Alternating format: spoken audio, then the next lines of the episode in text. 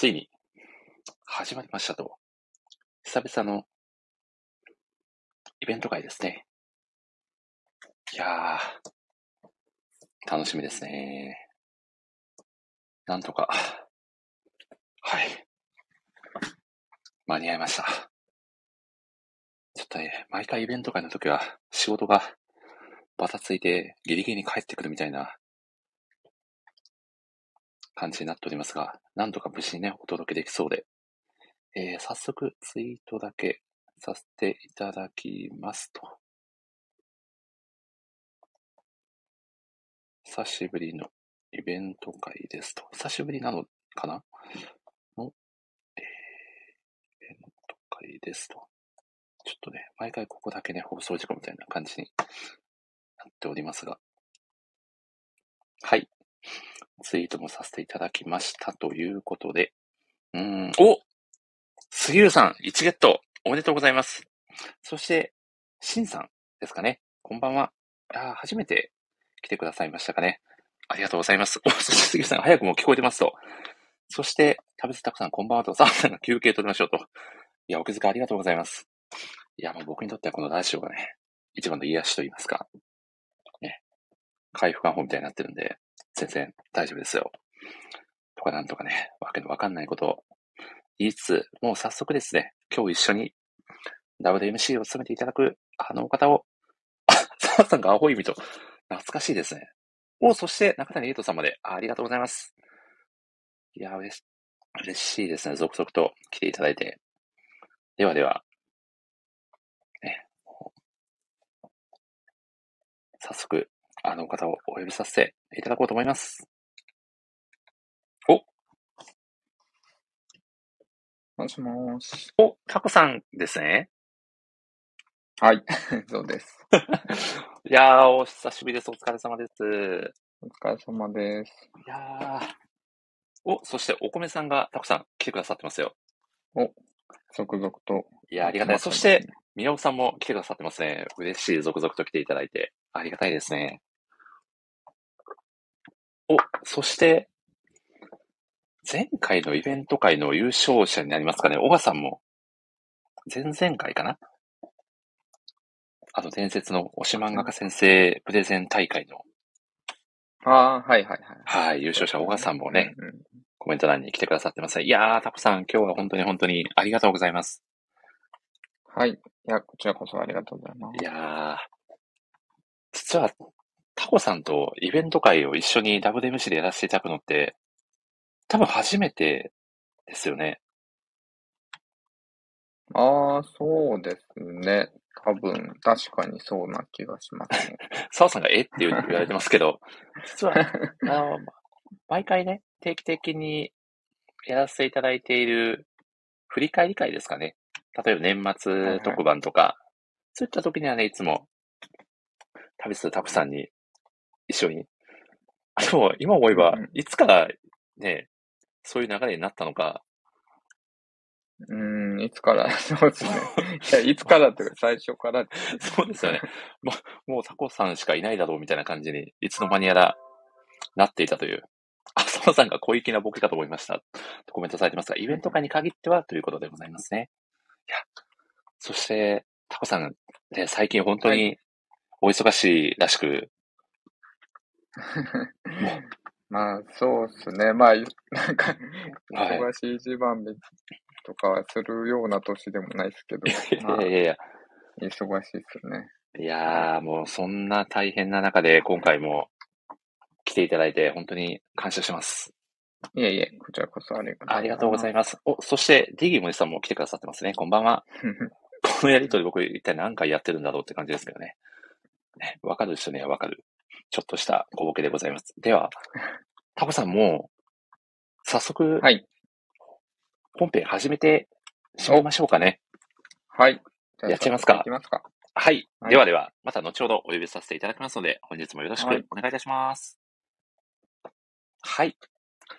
ということで、えー、何ヶ月ぶりか忘れてしまいましたが、久しぶりのイベント会をですね、今回お届けをさせていただきますので、ぜひね、この後続々とプレゼンターの方々も登場されますので、みんなでね、楽しくね、お届けできればいいなと思っております。はい。えー、では始めさせていただきます。全国1億2538万人の漫画好きの皆様、こんばんは。このラジオは、夢見るように漫画を読みたい、窓際寝言ライターをさせていただいている私もですが、漫画大好きなライターさんや、漫画つながりのお友達の方をゲストにお招きして、ただただ好きな漫画の話をする、という、もはやライターがライティングそっちのけで好きな漫画をネタバレ上等で語り尽くすタイプのラジオ番組です。改めてご挨拶をさせていただきます。漫画ライター歴約3年と2ヶ月。四国は愛媛県の片隅で漫画愛をいい感じの低音ボイスで語るタイプのライターこと、森氏と申します。え今回お届けをさせていただくのは、久々のイベント会。その名も、人生に影響を与えた漫画のセリフプレゼン大会です。ということでですね、もう早速なんですけど、今回の、えーこのイベント会、ダブル MC として共に盛り上げていただくあの方をご紹介させていただきましょう。旅スタコさんです。どうぞ。タコ刺しタコ刺しとは？あれ？これ、ありがとうございます。だからこれイベント会の時もやってましたっけ？もう覚えてないですけど。記憶がね、記憶がおぼろげになってしまう。いや、実はですね、今回は、あれさ、旅すタコさん、といやはりタコさんじゃないですか。そして、今回のイベントのタイトルが人生に影響を与えた、まあ、いわゆる心に刺さったね、漫画のセリフを、あ、そういうことですね。そういうことです。はいはいプレゼンさせていただく大会なので、まあ、合わせてタコ刺しということで、そういうことだったのか。お親しいテイストでタコさんにはね、もう深い理由もわからないままタコ刺しと叫んでいただいたという格好でございますね。急おばさんに、急に雑な振り来たなと思ったら、一応、一応意味はあった。そうですね。一応、一応、やんわり意味あったという。お母さんがこれ台本にやられてますねという。そうですね。最初の犠牲者ですもんね。台本にやられたお母さんがね。お母さんは支えたと。ごめんなさいてますね。もういや、刺さってくれた方が いたら。よかったです。お母さんの、はいね冒頭の挨拶にね、感銘を受けた刺さった方もね、いらっしゃるということで、よかったですね。ということで、タコさん、本日も、はいね、WMC として共に盛り上げていただければと思いますので、よろしくお願いいたします。はい、お願いします。お願いいたします。今回はですね、なんと、久々のイベント会でございまして、その名もですね、うんうんまあ、先ほどもご紹介させていただいたんですけど、まあ、人生に影響を与えた漫画のセリフをですね、登壇者の皆様にプレゼンをしていただくという熱い大会となっております。うん、うん、うん。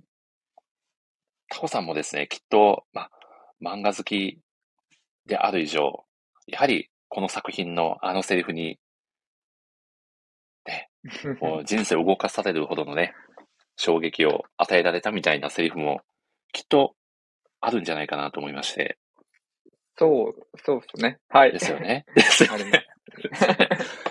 いや、なので、今回は、ちょっともう本当にこれ僕のガチの思いつきなんですけど、漫画好きの皆さんの中で、もう本当に大切にされている刺さったセリフをですね、ぜひご紹介していただくとすごくいいうん。時間になるんじゃないかなと思い至っての今でございます。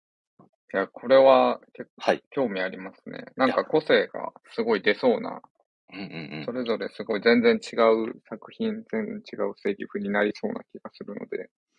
うん。いやー、そうですよね。なので、まあ、本当に、その、プレゼンターの方が敬愛されている作品が、きっとね、これからどんどん飛び出してくると思いますんで、漫画のセリフからその作品に興味を持つなんていうね、まあ一つのきっかけにもなるかもしそうれない。ですね。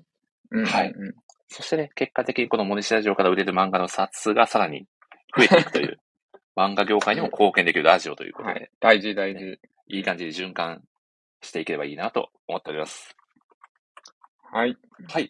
そしてですね、実は、そんなにタコさんと事前に打ち合わせをできているわけでもなくですね、そうですね。マジで今、今はい台本見ながらやってます。まあ、なので、初めて。なのでね、あの本当に、まあ、概要はですね、先ほどご説明させていただいた通りで、ぜひね、この熱い空間をですね、タコさんと一緒に盛り上げていきたいなと思っておりますので、一つよろしくお願いいたします。はい、お願いします。はい。なので、タコさんもう大体、このイベント会のイメージは軽く掴んでいただけたかなと思いますので、はい。はい。早速ですね、なんとなく、もう全然、なんとなくで大丈夫です。はい。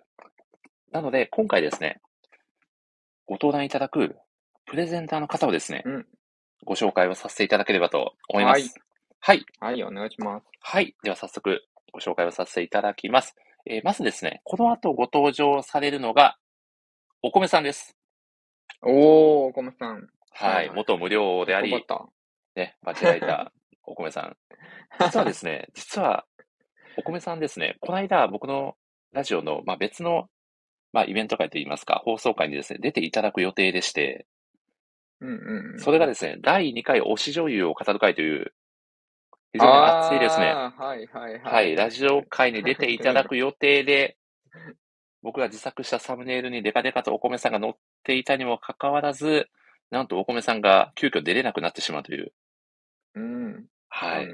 そうなんですよ。お米さんがその説は申し訳ありませんでしたと。いや、全然、全然大丈夫ですよ。まあ、なので、もしよかったらね、ちょっと冒頭、軽く推しの女優さんを語っていただいた後にね、プレゼンしていただくなんてのもいいんじゃないかなと、はい、温度差がすごいな。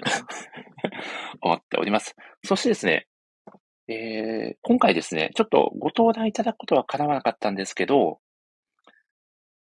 なんとですね、ライターお友達のアマミンさんがですね、はいはいはい。はい、これ私の DM 宛てに熱いですね、プレゼン文をですね、なんと文字数お1500文字超のですね、ーすごい。一記事書いてるそうなんですよ。もはや記事ではという記事じゃないですか。ボリュームの、うん。はい、刺さったセリフプレゼンをですね、あ寄稿していただいておりますので、あお、そしてミッチーさんがああ、来てみくださってますね。みちさん、こんばんは。ただいまですね、このイベント会の、えーご出演される登壇者の方をご紹介をさせていただいております。えーなので、えー代読としてですね、僕が、えー読み上げさせていただいて、まあ、青森さんの思いをですね、皆さんに届けたいなと考えております。うんうんうんはい。はい。まお願いしあのー、富樫義人先生をね、敬愛されている天水さんなので、きっとそのあたりのますうん。作品がうん出てくるのではないかなと。作品かなっていうのはありますよね。いやーそうですよね。なのでね、こちらもぜひご期待ください。はいそしてですね、この後ご登場されるのが、お そして、お母さんがお米さん焼き土下座ですと。焼き土下座って何ですかねたくさん。わかん焼きおにぎりになりそうな感じですけど。そう、穀物的なね。なるほど。澤さんも穀物王というコメントをされておりますが、ちょっとお米さんはね、ちょっとお米さんというお名前だけにね、そのあたりで、ね、米いじりをよくされるという、ちょっとこのあたりのコメント欄のね、やりとりも、ね、イベント会見物ですよね。うん。うん、澤さんが開示ですねと、お母さんさすがという、もうここだけで、ね、いい感じのコミュニケーションが出来上がっているという、素晴らしいですね。そしてですね、たくさん。えーはいこの後、その後ご登場いただくお二人が、ライターお友達のゆきこさんと、トライさんです。おー、まはいた二人ともうまそうな。いや、この日本屈指のエゴイスト二人がですね、ご登壇いただくというあそうですよね。はいはいはい。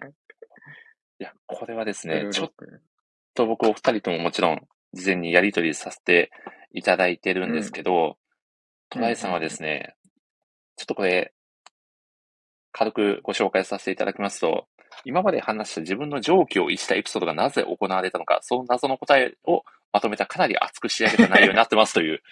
え、めちゃ、めちゃめちゃじ重要な、本当に影響を与えてるやつですね。そうなんですよ。もうめちゃくちゃ気になっちゃって、もうワクワクが止まらないですよね。これ、これはやばいですね。いや、これは今日かり。なりやばいエピソードがね、披露される可能性もあるので、もう一躍優勝候補に躍り出たんじゃないかなという。今のコメントの時点では優勝候補ですね。そうですよね。ここも非常に楽しみなんですけど、そして、プレゼン会ですね、イベント会には初登場のゆきこさんがですね、はいはい。こちらもですね、勝ちに行きますという熱いコメントを、いただいておりますのであいつもラジオやってますから。そうなんですよね。それラジオそうな印象は、ありますよね。ラジオパーソナリティとしての経験値もね、おそらくプラスに働くんじゃないかなと思いますので、うん。こちらもね、楽しみにしていきたいと思います。はい。はい。そしてですね、その次にご登場されるのが、中谷エイトさんです。お、エイトさん。はい。いいですね。いや、中谷さんはですね、言葉のプロですからねそうなんですよ。言葉の魔術師。そしてですね、このプレゼン大会をお誘いさせていただいた時にですね、もうかなり話したいことが多すぎて10分超えたらすみませんというコメントもいただいておりますので。やばい、みんな熱意がすごい。いや、そうなんですよ。澤田さんがラッパーの方とコメントされておりますから、たくさんおそらくご存知ないかと思うんですけど、ラッパーの方？実はですね、前回、あの、漫画好きお友達で実際に漫画も描かれている白田史郎さんという方をですね、ゲストにお招きをして、四つ葉とを語る、だはい、はいラジオ会を前回させていただいておりまして。その時にですね、サプライズゲストで実は中谷栄斗さんあ出てきてくださったんです。よ。そしてですね、その時、なぜか冒頭僕とラップバトルをするという謎の一幕があって、いやいや。はい。謎すぎる。いや、どういう経緯？中谷さんも、へいよとコメントされておりますが、まあ、その経経緯はさておき、まあ、あの本当によくわからない展開で、はい。あの、ゲストの塩田史さんが困惑するという、いや、でしょうね。不思議な空間がね、はい、醸し出されているので、もし、もしお時間があれば、ぜひ、四つ葉と会も聞いていただけると。それはすげえ気になりますね。はいはい。しかもね、ご登場いただくほんの30分ぐらい前にね、うんうんうんも。しよかったらラップバトルしませんかっていう、僕の謎の 問いかけに秒で乗ってくださるという素晴らしいお方なので、それに対応できるのすごすぎますね。そうなんですよ。やはりね、日頃から言葉をね、紡がれている中谷さんだからこそうんうんうんの。対応力、今回のイベント会もね、初登場ですが、非常に楽しみにしておりますので、うん期待しましょう。はい。はい。楽しみ。そしてですね、このタイミングで、ちょっと今日まで非公開だったんですけど、はい。え？謎のですね、はい X さんをですね、X さん？はい、プレゼンター、あの、隠しプレゼンターとして、実はですねプレゼンター。はい。これはもうタコさんにも、おそらくまだ公開全してないですね。く知らないですね。はい。台本にも載っていないです。そうですね。なので、まあ、ちょっとね、このお方が誰なのか、どんなプレゼンを披露されるのかというのも含めてね、楽しみにしていただければと思います。はい。はい。まあ今から皆さんね、ご想像していただくのも楽しいんじゃないかなと。はいうんうんうんそうですね。中谷さんも隠れキャラと言われておりますが、そうですね。果たして誰が登場するのかといったところも注目していただければと思います。そしてですね、タコさんお待たせしました。その次にご登場されるのが、小賀さんです。うん、小川さん来ましたね。もうプレゼン会といえば、プレもゼンといえばですう、ね。そうですね。もうこの方をね、呼ばない手はないぞということで、うん。僕は個人的には、やはり、小賀さんも敬愛されている日本橋陽子先生の作品から、きっとセリフをうんまあ、そんな気はしますけどね。ね、引用されるんじゃないかなと、ハードル上げすぎ、わとさと岡さん、コメントされてますが、いや、ただ岡さんはどれだけハードル上げてもその上をね、余裕しなくで超えてきた、これまでのね、経歴がありドルどんどんますもんね。上げていくじゃないですか。いや、なので、ちょっと今日は世界新記録が出る可能性大いにあるんじゃないかなということで、はい。こちらもね、楽しみに楽したいと思います。うんそしてですね、えー、ラストにご登場されるのが、えー、宮尾さんと澤さんでございます。はい。はい。うんちょっとですねこれ安定の世界ですね。ちょっと宮尾さんがですね、もしかしたらちょっと今日、時間の都合で出ない可能性もあるということで、また確定したいですね。ご連絡させていただければと思います。そして澤さんが出れるかなと コメントされておりますが、うんいや、ちょっとこれはもう澤さん出ていかない、出ていただかないと、ねえ、タコさん、このイベント会は終わらないですそう。ですね。澤さんは必須。そうですよね。いや、先ほど今考えてますってコメントもありましたけど。澤さんがご登場されるまでね、優に1時間半以上はおそらくあると思うので、うんうんうんまあ、その間にしっかりとね、プレゼン練り込んでいただいてね。まあ、ただ、どのね、作品を語られるかちょっとね、全く想像もつかないので、おそらくたくさんも想像ついてないんじゃないかなと思いますので。ここは、はい。まあ、もちろんあれもありますけど、ただ、それだけじゃないんじゃないかなっていう、そうですね。確か一回読み直してるみたいはないとこも言ってた気がしたので、なるほど。お、澤さんが結ちょっと仕事してます。カッコ出ます。あれが3個かもしれません。ああ、なるほど。あれが3個かもしれない。なるほどですね。ちなみにですね、タコさん、今回一応皆様にはですね、事前にイメージとしては、えー、最大持ち時間10分で、まあ、イメージはい3個ほどですね、セリフをですね、まあ、あの、同一の作品でも結構ですし、まあ、異なる3作品から選んでいただいても、あ、なるほど。まあ、もし、あの、はいはいはい時間の都合で2つにされるとかはもう全然自由でございますので、うんうんうん。そういった構成で皆さんきっと、はい作ってくださっていると思いますので、それも初めて知りました なので、タクさん、ダブル MC と言いつつも、ほぼね、お客さんと同じぐらいのそうですね。お客さんで聞きに来た感じになっちゃってますけど。一番、一番いい場所で聞きに来たみたいな感じになってますがそうで、すね。まはい。あそういった目線でもね、タクさんにはね、楽しんでいただければと思います。うんうん。はい。楽しみです。はい。そしてですね、イベント会恒例なんですけど、やはり、ね、もうあの、プレゼンにですね、まあ、優劣なんて、まあ本来ですね、まあつけるようなもんではないんですけど、まあせっかくイベント会ということでね、やらせていただいているので、最後に、えー、どの登壇者の方のプレゼンが一番素敵だったかと皆さんにね、投票いただくという時間も設けようと思いますので、はい。ぜひね、お時間がね、許す限り、皆さん、ね、最後まで聞いていただけると非常にありがたいです。はい。はい。まあ、最悪僕とタクさんはね、コメント、あの、ずっといるんで、はい。2票2票は確実に入るので。はい。ということでね。はい。たえー、重いな、2票そうそうですね。1票の重みが違いますからね。ということで、ご登壇者の方々の紹介は以上になりますので、まあ、非常に素敵なメンツが揃ってるんじゃないかなと。はい。そうですね。そうですね。はいトマさんが割れたら大変です。確かに。どうするんだと、せめてあと一人は聞いててくれという感じですよね。そうですね。3人はちょっとはいいないと。あまあでもさすがに澤さんはね、いてくださると思うので、最後のプレゼンターなので、うんうん最悪僕と澤さんとたくさんの3人で決めましょう。まあ、それで割れたらどうするんだって話ではありますがね、そこはね。はい。で、忘れてはいけないのは、タクさん、イベント会、やはりはい。素敵なうん優勝景品がですね、今回もご用意されておりますので、はい、はいサ。クッとですね、ご紹介をさせていただきます。はい。ではですね、はい。まあ、一つ目ですね、こちらも毎回恒例になるんですけど、このイベント会の、えー模様をですね、記したノート記事をですね、私が作成させていただきますという、まあ、ほぼ景品でも何でもない、ただの僕の、いやいやいや。はい、はい、ありがたい。はい。うんうん。そうですね。あのやっぱり、このイベント会何がすごいかって、ね、本当たくさんの方がね、プレゼンターとして。出てきてくださるので、そうすね。本当にこう、うんうんちょっとこう、宝石箱のようなね、こういろんな、ね、エッセンスが詰まった時間になるので、ぜひね、その各登壇者の方々のこともやっぱり紹介しつつ、ね、まあ、記事としてもちょっと記録に残しておきたいなということで書かせていただきます。はい、イベントレポートですね。そうですね。そして、えーつ目ですね。あ、ぜひぜひ楽しみにしていただければと思います。まあ、毎回結構なボリュームになっちゃって、かなりね、言った自分を苦しめてしまうという、はい、毎回の長いですが、今回もね、頑張っていこうと思います。はい。そしてですね、二つ目、これも毎回恒例ですかね、優勝者の方がメインゲストでご出演のラジオ会。こちらもぜひ実施させていただければと思います。はい。はい。あの、ゲストの方はですね、まあ、優勝者の方のご要望を最大限叶えられるように僕もちょっと動いてまいりますので、はい。うんうんまあ、僭越ながらね、過去に大物ゲストをね、お呼びできたみたいな実績もね、この森下ラジオございますのでそれはすごいですよね。ねえうんうん なので、優勝者の方がね、最大限楽しめられるようなものをね、頑張って、はい、僕もお届けしたいなと思っておりますので、ぜひぜひこちらも楽しみにしていただきたいなと思います。はい。はい。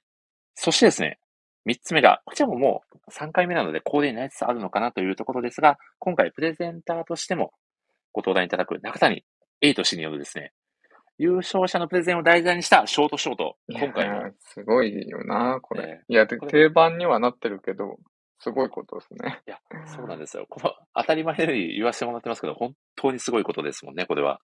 うんうんうん。しかもなかなかこう、ね、自分のプレゼンだったり、ね、自分自身がこう活字になって現れるっていうのはなかなかない体験なので、ないですよねね。うん。優勝者の方にとってもかなり特別な体験になるのではないかとうん。感じておりますので思い、すぜひ中谷さん、毎回毎回お手数ですが、今回もよろしくお願いいたします。お願いします。中谷さんが相変わらずお題が難しいという。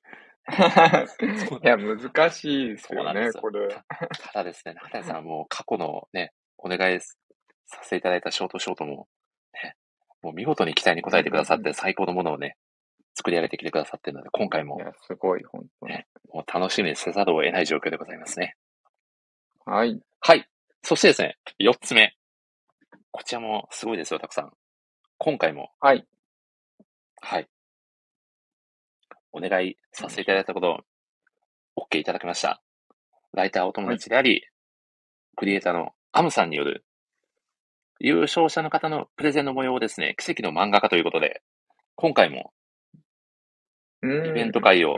模様をですね、漫画化していただくという、いやー、これもすごいですよね。冷静に考えて。いや、そうなんですよね。こんなすごいことがね、立て続けに起こっていいのかという感じですが、本当にアムさんはこの、まあ、過去にもね、イベント会の模様を漫画化していただいたこともあって、ね、タコさんももちろん読まれていると思いますし、はい。今回ね、出てくださってる方もおそらく皆さん目にされたことがあると思うんですけど、本当に温かみのある素敵なうん。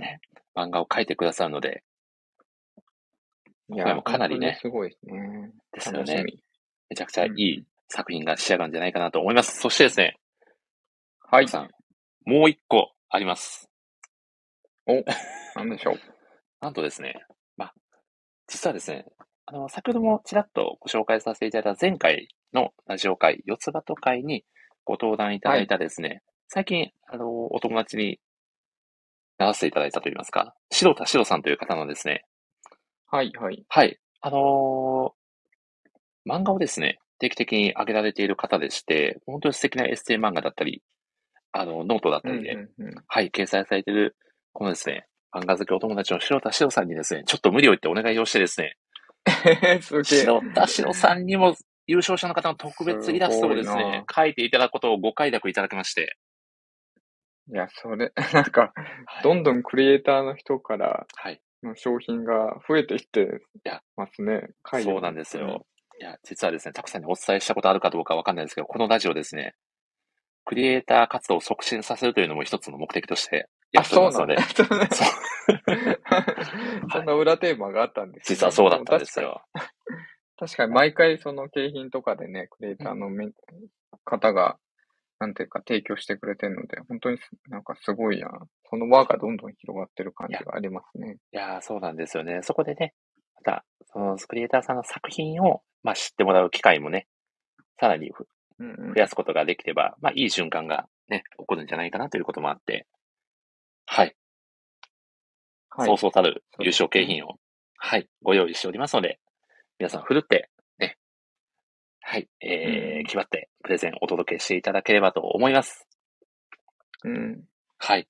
はいそ。して、たくさん、もう一個だけ、実はお伝えしないといけないことがございまして、はい。実はですね、このイベント会、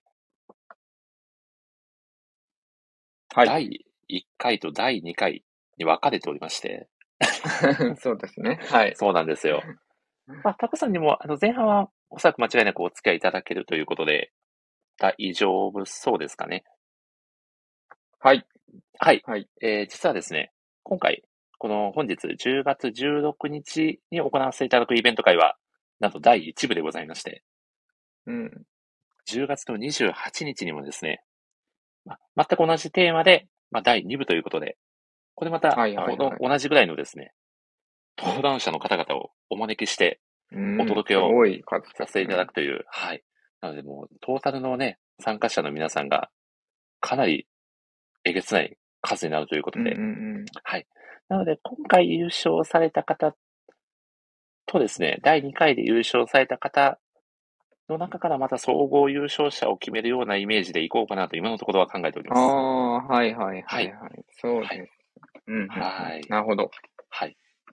そんなわけで、ね、あイベント会を2回に分けてというのも、今回ね、初めての試み確かなので、いに。確かに なかなか難しい。や、そうなんですよ。ねこの、うんあの、今回ね、2日間に分けて、えーどちらかでいかがでしょうかとお誘いさせていただいたところ、見事に分かれるという、おうはい。でもせっかくね、こうね、時間をこう作ってくださったので、できればより多くの方に参加していただきたいなということで、今回もタコさんに犠牲になっていただくという、大変申し訳ございません。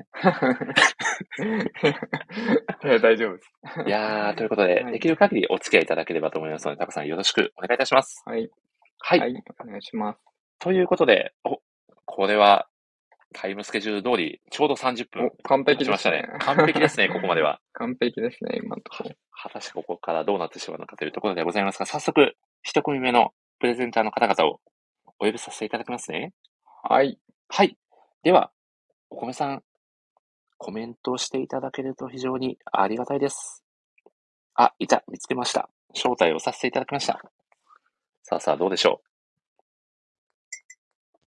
あ、どうも、こんばんは。う。あ、お米さん、こんばんは。こんばんは。いやー とんでもない、とんでもないです。あ、お米さん、はい声聞こえますか？大丈夫ですか？はい。あ、よかったです。タコさん、お米さんの声は問題なく聞こえてますかね、はいはい。よかったです聞こえてますよ。よかったです。はいいや、お米さん、今日はトップバッターとして重責を担っていただくということで、本当に本当に ありがとうございます。はい。あ、こちらこそ呼んでいただきありがとうございます。いやいや、とんでもないです。いや、前回はね、ちょっとね、お時間が合わなくてね、せっかくお米さんの推し女優さんをね、聞ける、またとないチャンスだなと思って楽しみにしてたんですけど、は いこれせっかくなんでお米さん、ちょっと軽く、推しの女優さん、ちょっとおアイドリングトーク代わりに語っておきますか？はい。せっかくなんでね。推し女優ですか？推し女優は、はい。昔な、昔なのかちょっと前なのかもしれないんですけど、はい。ドコモの CM で、はい。けん玉をやっている CM ってご存知ですか？ちょっと待ってください。え、けん玉、かなり前ですか？結構前なんですけど、あ、その CM に出演されている女優さんがかなり推しということですか？名も知らぬ女優なんですけど、名も知らあ、ない名も知らない。わかった。あれ、わかりましたよ、お米さん。さっき検索したら出てきました。中条あゆめさんじゃないですか。あー、中条あゆはいはいみそうです、そうです。ああ、わかりますよ。中条あゆめさん。いや、僕も正直推してますからね。澤さんがタイムスケジュールだと。そうですね。これはもう早くもタイムスケジュールがずれることが確定してしまったような盛り上がりを見せておりますね。お母さんもわかります、非常にと。これはやっぱ、そうバチェライター同士の共感が、こんなところでも。え、お米さん、ちなみに中条あゆみさんはどういったところが推しポイントですか？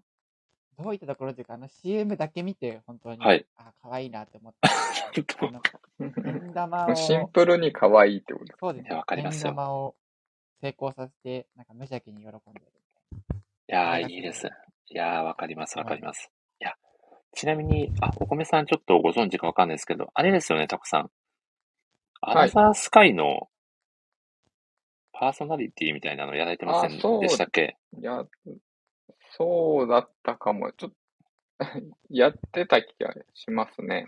今やってるかは知らないです確かね、今はもう、今放送されている分でも、確か中条あゆみさん出てたので、うんうん。これ、もしかしたらなんですけど、ワンチャン、タコさんがアナザースカイに出演して、ワンチャンのワンチャンがすごいでかいんだよな。アナザースカイ、やはり羨ましいタコさんだとね、チェコ、チェコですっていうのを、きっとやられるんだろうなと思って、いや、チェコいないからな。ワンチャンこれそうですね、ね。お米さん、中条あゆみさんのサインとかもらえる可能性もあるので、タコさんに期待ですね、ここは。楽しみにしてます。期待？背負ってるものがでけえ。そして、お米さん、ね、まあ余談はさておき、今回は、ね、人生に影響を与えた漫画のセリフプレゼン大会ということで、お米さんのうん。人生をす深く刺さった漫画のセリフをご紹介いただけるということでございますかね。はい。はい。あーなんです。ちょっと前置きとして、大変お恐縮なんですが、お、先生やっぱりなんか考えてみて、自分の人生に影響を与えたセリフっていうのが、ないかもなっていうのがおっと、これは、ちょっとトップバッターにあるまじきコメントではないかと。お全っと、企画倒れか。なんですけど、やっぱりなんか自分の中に刺さったみたいなセリフがいっぱいあったので、その中から選んできました。いいですね。危ない危ない。はいいや、よかったです、よかったです。刺さったセリフはしっかりあったということで。難しいですねはい。人生に影響を与えるっていうのは。そうですね。まあ、確かに。もう本当にそこまで大きなテーマでなくても、この漫画のこのセリフがずっと印象に残ってて、ね、まあ、うんもうふとした瞬間にいつでも思い出せるような、まあ、状態のものがあればもうそれをご紹介していただくだけでも全然いいんじゃないかなと思っております。なら合ってるかもしれないです。はい。おなんか、これはいつも頭に残ってる。あーいいですね選んでいいですね。でもまあ、でもまあそんなセリフがね、もう巡り巡ってお米さんの、まあちょっとしたこう考え方のね、ヒントになってたりとか、確かに、実はなってるのかもしれないですね。確かに。回り回ってなってるみたいなことに再発見できるプレゼンになるかもしれないので、非常にはい。楽しみにしております。はい。なんかプレゼンというよりもなんか会話形式でできたらな、みたいなお。承知しました。では、あれですかね、つどつどお米さんから振っていただいたりなんかもするような感じで、はい。ですかね。承知しました。では、お米さん、えー、プレゼンですね。持ち時間最大10分でよろしくお願いいたします。はい。よろしくお願いします。はい。今回は3つのセリフを、えー用意してきました。えーまず1つ目から、えーご説明します。1つ目は、えー新川直史先生のさよならフットボールからです。でこちらの作品なんですけど、まあ、女子でありながら男子サッカー部に所属する恩田のぞみという少女が主人公の作品でして、で彼女は天才的なサッカーテクニックを持っており、まあ、男子選手にも引けを取らないようなプレーを見せるですね。まあ、なんですが、まあえー男子女子の間には、まあ、フィジカルという壁がありまして、それにずっと悩まされていました。まあ、それゆえに、まあ、フィジカルサッカーというのを対抗して抜き出していまして、まあ、フィジカルゴリゴリのサッカーなんかつまらないみたいなセリフが出るほど、まあ、結構対抗心を燃やしているといったところが見えました。まあ、そんな彼女なんですけども、まあ、現実問題としてフィジカルっていうものは、フィジカルっていうものをどう捉えているのかみたいなことが現れたセリフっていうところを今回ご紹介して荒川直史先生なんですね。いや今、知りました。いや、失礼しました。はい、荒川直史先生のさよならフットボール。では、セリフ紹介していきます。フィジカルは全てじゃない。でも、全ての中の一つなのよね。っていうセリフです。本当はフィジカル、サッカーにフィジカルが必要なんて認められないんですけど、でも現実としてサッカーではフィジカルが重要というところを真正面から認めるっていう公平なセリフうんだなすごいなとなりました。っていうところはい。で、えー、続きまして、えー、二つ目が、えー、田中元幸先生の最強都立葵坂高校野球部っていう作品からです。こちらは、えー少年野球時代の恩師を、まあ、甲子園に連れて行くため、その少年野球時代の恩師が監督をやってる、えーまあ、弱小都立高校なんですけど、そこに、まあえー天才野球少年5人が集まって、まあ、甲子園を目指すみたいな、そういった作品となっております。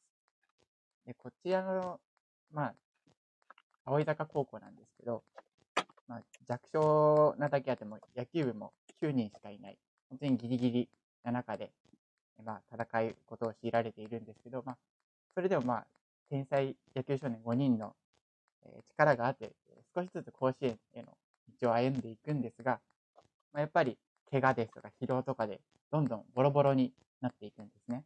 特に主人公はピッチャーなんですけど、ピッチャーに関してはすごい、えーまあ、思う、えーすごい、まあ、結構ボロボロになっていっていて、で本当に見るに耐えない状況みたいになってるんですけれども、それを見たヒロインが、まあ、主人公に、甲子園って何なの？っていうようなことを聞くんですね。で、それに対して、このように主人公は答えました。タイ、タイ、タイ。すっげえ願望だらけでさ、すっげえ欲張りでさ、すべて叶う場所なんだ。こういうセリフ。うんうん。甲子園って割となんとなく目指すものっていうか、まああんまりば理由っていうところの理由の説明ってあんまりなかったなっていうふうに個人的に思ってて。でも、この今言ったセリフっていうのが、まあすごい、どんな高校球児にでも当てはまる、すごいいいセリフなんじゃないかなみたいなふうに思いました。私自身は高,、えー高校野球経験者で、まあ、お甲子園を目指すっていうところではなかったんですけど、まあ、こういうふうにこう本当に目指してる人たちは持ってたんじゃないかなみたいなのもちょっと思いを馳せたりっていうところもありました。はい、ってい。はい。えー、最後が、えー、押切蓮介先生のさゆりっていう作品ですね。で、こちらなんですが、えー、まあ、普通のサラリーマン一家が、まあ、えー中古の家に、一軒家に引っ越したんですけど、その一軒家には、恐るべき悪霊が住んでいて、えー、その家族が不幸に見舞われるみたいな、正統派ジャパニーズホラーな作品です。で、私自身もすごい、えー、ジャパニーズホラーっていうのが好きで、映画何本も見たりしているんですけども、毎回思うのが、すごい理不尽なんですね。えー、大体、まあ、えー、リングとか、ジュオンとかが、まあ、正統派ジャパニーズホラーっていうところで、まあ、メジャーな作品だと思うんですけど、どの作品も、まあ、えー、悪霊になった、まあ、貞子とか、かや子は、まあ、ひどい目にあって死んでいって、恨みを残したみたいなところがあるんですけども、その、被害者、映画で被害に遭う人は、みんなその、別に貞子とかかや子に何かをしたわけではなくて、ただそこにいただけ、ただちょっと関わってしまっただけなのに、とんでもなくひどい目に遭わされるんですね。で、それを見てると、なんとか、なんかすごい怒りが湧いてくるんですね、やっぱり。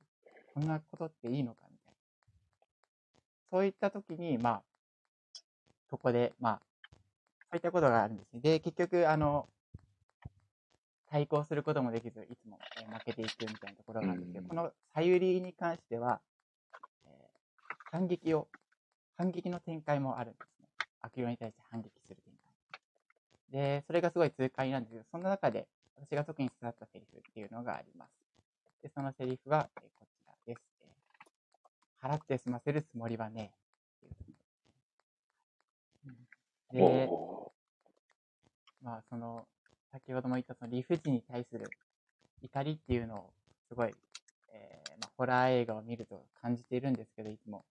この払って済ませるつもりはねえっていうセリフは、まあ、すごい怒りもありますし、えー、悪霊っていうのをもう、えー、上の、上の存在というか、狩る、狩る側じゃなくて、えー、人間が悪霊を狩る側になってるセリフだなっていうふうに思ってて、すごいそれが痛快なセリフだなっていうふうに思いました。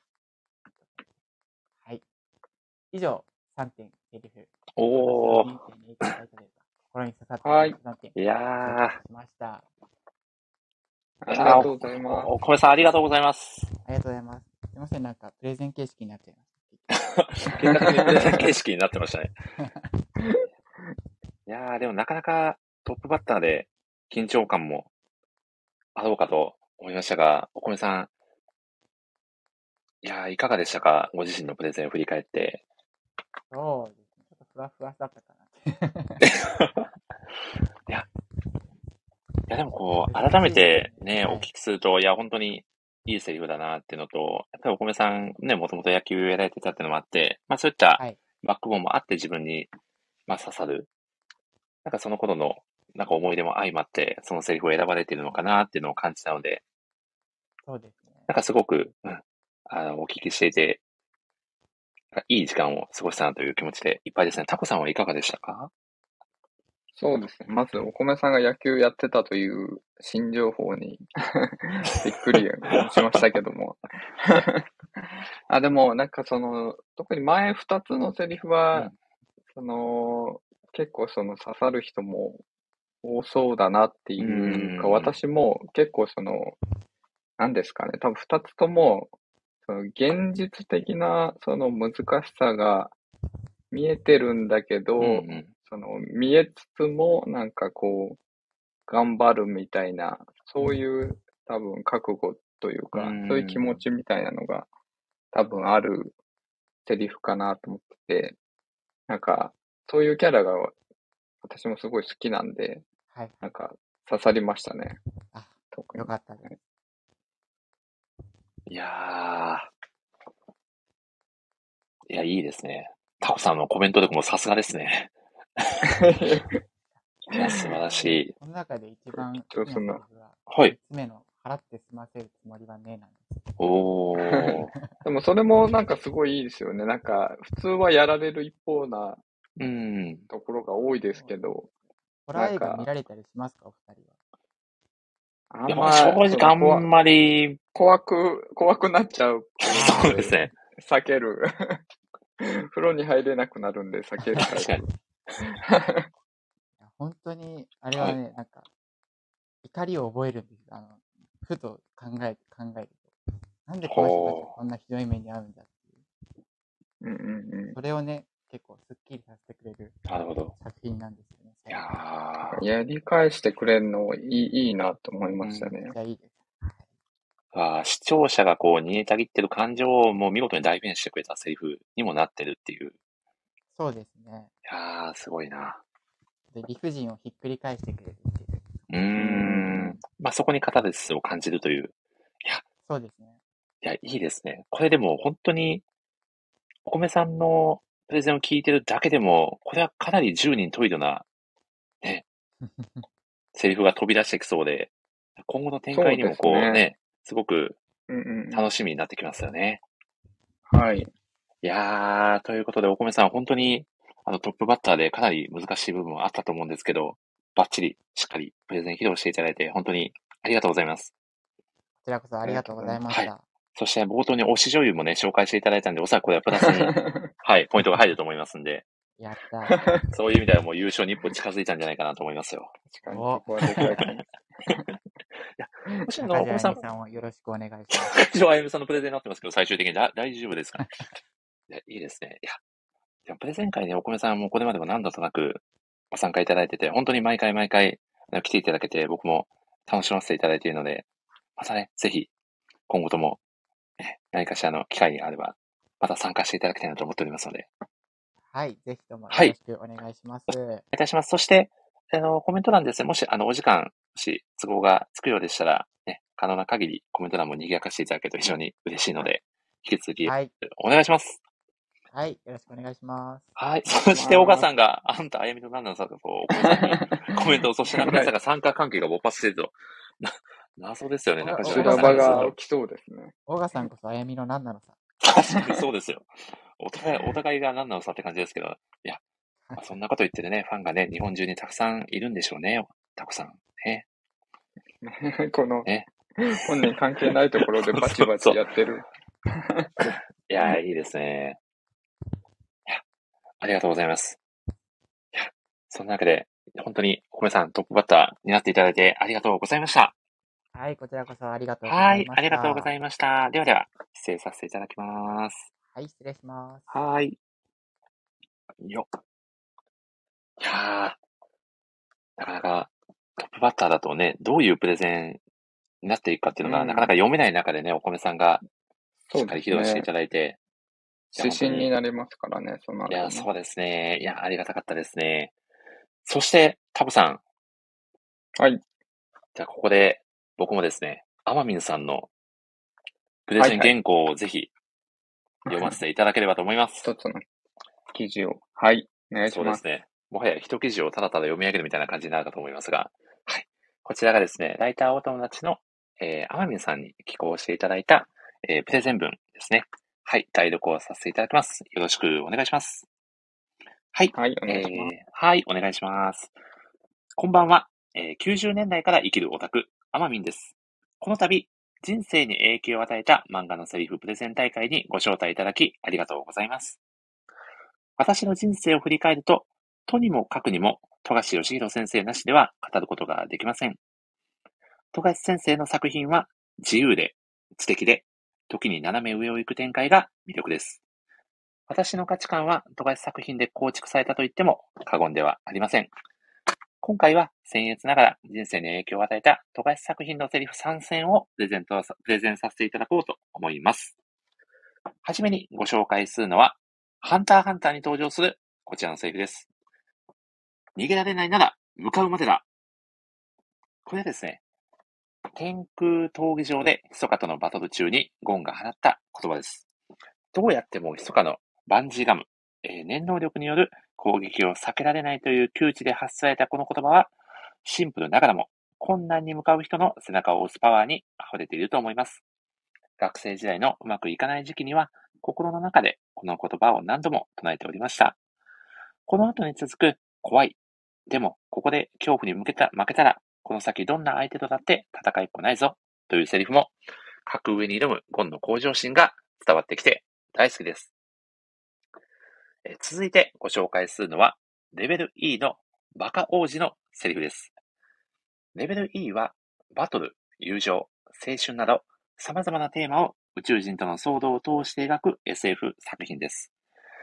その中で、たびたび事件の発端となるのは、宇宙一の頭脳を誇り、悪趣味ないたずらが大好きな、ドグラ星第一王子のバカ・キ・エル・ドグラ、通称バカ王子です。単行本の第3巻では、荒廃した種族を数世代うちに絶滅させるという恐怖の遺伝子を持つ王女様が、婿探しのため地球に襲来。バカ王子ご一行は地球を守るために彼女の恋路を妨害するのですが、結果として3桁近い法律や条例に触れるほどの超重大犯罪を犯してしまいます。宇宙一の頭脳を誇る王子だからこそできる危機回避策とはいえ、悪事に手を染めたことを、えー食い入る部下に王子が放ったのが、僕たちが罪の意識に怯える程度のリスクで済めば上出来だろう？というセリフ。融通が利かない性格の私にとって、その奔放さは雷に打たれたような衝撃でした。罪悪感を背負う覚悟があれば、たとえ悪事であろうと、やらなきゃいけない時があるんだと、正義の定義が一つアップデートされたように思います。王子の教えにのっとり、人に言えないあれこれは死ぬまで口を割らない所存です。そして最後にご紹介するのは最愛の作品、悠々白書に出てくるセリフです。私は悠々白書の比叡に人生を狂わされた女なのですが、人生に影響をされたセリフで一番に思い浮かぶのは、比叡ではないキャラクターのこちらのセリフです。お前は自分がどんな生き物か知らないのさ。たまたま平和っぽいところで生きてるからな。これは潜水編に登場した御手洗清が桑原の襲撃に失敗した後、祐介たちに投げかけた言葉です。えー黒の章という人間の悪事を収めたビデオのせいで、半ば洗脳された御手洗は、人間は生きるに値しない。自分が薄汚い生き物に思えてくる。という思いを抱えて、この言葉を話すのですが、善悪だけでくくれない多面的な出来事。えーそれが多く描かれる富樫作品をよく表している言葉だなと感じています。えー折に触れ、このセリフが脳内で響き渡り、自分の知っている世界など氷山の一角だ、と戒めると同時に、たまたま平和っぽいところで生きられている自分の現状に深く感謝しております。以上、人生に影響を与えた富樫作品のセリフ参戦でした。10月24日からハンターハンターが連載再開。10月28日には富樫義弘展が開幕します。ぜひ、この秋は富樫作品で盛り上がってください。以上です。いやー、やー お疲れ様でしたい。やー、お疲れ様でした。い朗読会がやー、天水素晴さんの文章ね。熱かったですね。完全に一記事の熱量がありましたね本当に。いや、これは僕もね、自身で読ませていただいてて、いや、本当に、富樫先生の作品を敬愛されていることが、文章からもうビシビシ伝わってくるのと、あとうん僕も天水さんの推しキャラが比叡だっていうことはもちろん存じてたんですけど、はいはいはい。意外と比叡のセリフではないっていうところも、ちょっと、あ、そうなんだっていう、結構衝撃があったそうでりして。すね。はい。あ、そして多、分結構、はいはい。はい。どうぞ、たくさん。あ、はい。まあ、ヒエは多分結構その、かっこいいというか、そういうキャラなんでうんうんうん、多分、もうちょっとその、なんつうんですかね。まあ、はい。人間離れしたキャラなんで、多分もうちょっとこう、人間臭い方ああ、なるほに、ど。なんかこう、照らし合わせるとしたらそっちなんかなっていう感じもしますね。なんかいやー、なるほど、なるほど。いや、いいですね。そして、あ、大好物さんが遊びに来てくださってますね。こんばんは。こんばんは。いやー、そして、杉浦さんが、天水さんの手紙の内容も良かったですが、森下さんの朗読も良かったですと。うん。嬉しいコメントありがとうございます。いい声でした。いや、確実に2回噛んでしまいました。申し訳ない。いやー。そして、澤さんもですね、有白書、ね、大好きなお方なんで、お前まだ自分が知らないと思ってるんじゃないかね？みたいな、トグロのセリフが好きですので、いやーああの時のなんかこう、絶望感って、なかなか漫画で出すの難しいと思うんですけど、ーはないすごいっすよね、あのシーンの絶望感って。そうなんですよね。漫画読んでる、こっち側までもう絶望に浸っちゃうみたいな。そう、なんかひひょんってなる。感じってなかなか今まででも味わったことないかもしれないです。そうですよね。背筋がゾクッとするというか、漫画読んでてね、そこまでの体験を得るってなかなかないですもんね。うんうん。うん。ねしかももうね、何十年も前の作品ですけど、今でもね、記憶に、ね、色濃く残っているっていうことも、この作品のね、名作たらしめているゆえんですよね。うん。まあ、いやそして、ー最後にはしっかり宣伝も挟んでましたけど。そうなんですよね。さすが、さすがマミンさんも抜かりなかったですよね。とというか今すごいテンション高いでしょうね。いやきっと。いや、そうですよね。もう、オリンピックばりに待たされての、やっとの再会ですもんね。そうです。あれ ?4 年ぶりぐらいでしたっけ？もう4年近く、3年と何ヶ月ぐらいな、ぐらいのスパンだったと思いますね。いや、いや、なので、いや、本当に、ね、僕も、あの、今回ちょっと天海さんが、あの、じこの時間にご出演することが難しいっていうことだったんで、もしよかったら、あの、ぜひ、読み上げさせていただくだけでもいかがでしょうかということでお願いをさせてもらったので、いや本当に天海さんにはもう感謝の気持ちでいっぱいですね。いや、素晴らしい文章と朗読でしたね。まさにこう、ライターさんとしてのもう、天海さんのね、お力も拝見させていただいたかのような、うんうんうん。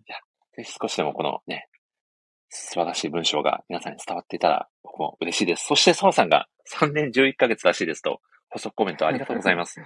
あ、4年。いやー、いや約4ー読み年ですよね。直さないとですね、全部。いやー、僕も久しぶりにまた悠々白書を読みたいなって気持ちになっちゃいましたね。そう、悠々白書まで読みたくなっちゃうんだよな。いや、そうなんですよね。すごい。いや、これはでも本当に、ちょっとこれ、アマミンさんかなり皆さんにとっては印象深い、ね、プレゼンになったんじゃないかなと感じますね。うん。なりましたね。そして、印象深いといえば、やはり、はい。このモイスラジオ内では、ね、圧倒的なね、インパクトを残されているあの方をご紹介させていただきます。ちょっとゆきこさんが少し遅れるとのことで、先にですね、おこの方をご紹介させていただきます。おあ、こんばんは。あー、戸田さん、こんばんは。は。トライさん。いやー、戸田さんお待ちしておりましたよ。えーあれ、ありがとうございます。戸田さん、いかがですか？ここまでのイベント会のご様子聞いていただいていたかと思うのですが。いや、なんかこう、すごい熱い回で、僕はどっちかっていうとなんか、自分のやつ考えたらなんかこう、自分の人生を結構振り返ってしまってたんで、いやいや、もううんぜひ、そういったアプローチからのプレゼンもね、タコさん、ぜひお聞きしたそういですよね。ですね。はいはい。今まではセリフに焦点当ててましたけど、うんうん確かに自分自身を絡めたっていうのも、それそれはそれですごい聞きたいですけどね。いや、楽しみですね。戸田さんも、うん早速お願いしちゃっても大丈夫な感じですか？あ、はい。ちょっといつでも体温めてきましたんで。おー、楽しみですおさすがですね。ね。準備運動がしっかりしているさすが、さすが元ラガーマンですね。アスリート。アスリートですね。では、戸田さん、じゃあ早速、持ち時間最大10分で、プレゼンよろしくお願いいたします。はい。えっ、と、まあ、僕自身がこう、まあ、ラガーマンになった、というかかなり影響を受けた作品うんを、えー、と紹介していきますと。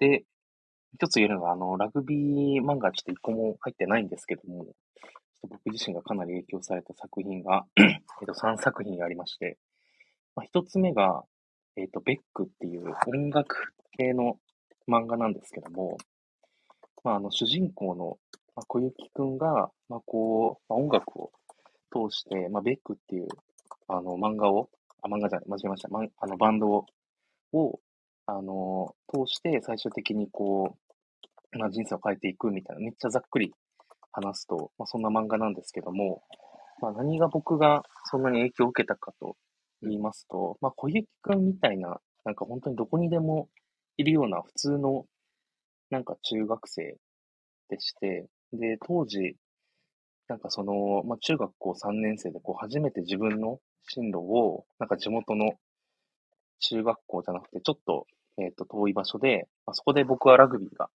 あの、したいと思って選ばせてもらったんですけど、その時かなり揺れてた時に、まあ、当時その小雪くんが、まあ、高校生になって、まあ、最終的に高校を2年生で中退して、まあ、そのバンドの道に行くんですけども、まあ、その時に小雪くん自身が、まあ、自分たちの、えっ、と、自分の同級生が、えっ、と、高校3年生になって卒業する時にたまたま、あの、通りがかった時に、まあ、ちょっと、いろいろ、えっ、と、当時の同級生に会って、その後、まあ、一人で、こう歩いてる時の、まあ、セリフなんですけど、まあ、それが、えっ、と、まあ、レールの上から外れて真っ暗な道をひたすら走ってる感じ。俺は自分のインスピレーションに従っていこう。人それぞれいろんな生き方があっていいっていう、まあ、そのセリフがありまして、まあ、作品自体が、まあ、こう、ちゃんと自分の、あのまあ、信念とか、まあ、そういうものを大切にしてる作品なので、それまではこう、地元の、なんかまあ、ある程度勉強して地元の進学校に行って、それでこう、普通に高校入って、で、東京の大学行って、みたいな。いいとこ就職して、みたいな、なんかそんな感じで多分当たり前のように思い描いてたプランが、まあその、まあベックっていう作品を通して自分自身でちょっと高校はチャレンジしてみようというふうに影響を受けた作品になります。で、まあ二つ目の話をする前に、まあそのまま高校は、まあラグビーが、えーっとまあその当時、まあ県で一番強い高校に行きまして、で、ラグビーの全国大会は花園って言うんですけど、まあ、その花園に、まあ、本当に常連校みたいな感じの高校に僕自身はラグビー経験は本当にまあ未経験みたいな状態で行って、で、かなりこう、まあ、挫折というか、もう全然その世界に最初はもうついていけなくて、で、まあ、上下関係も厳しいし、みたいな。で、すごい、こう、大変な、えっ、と、時を、まあ、高校時代過ごしていましたと。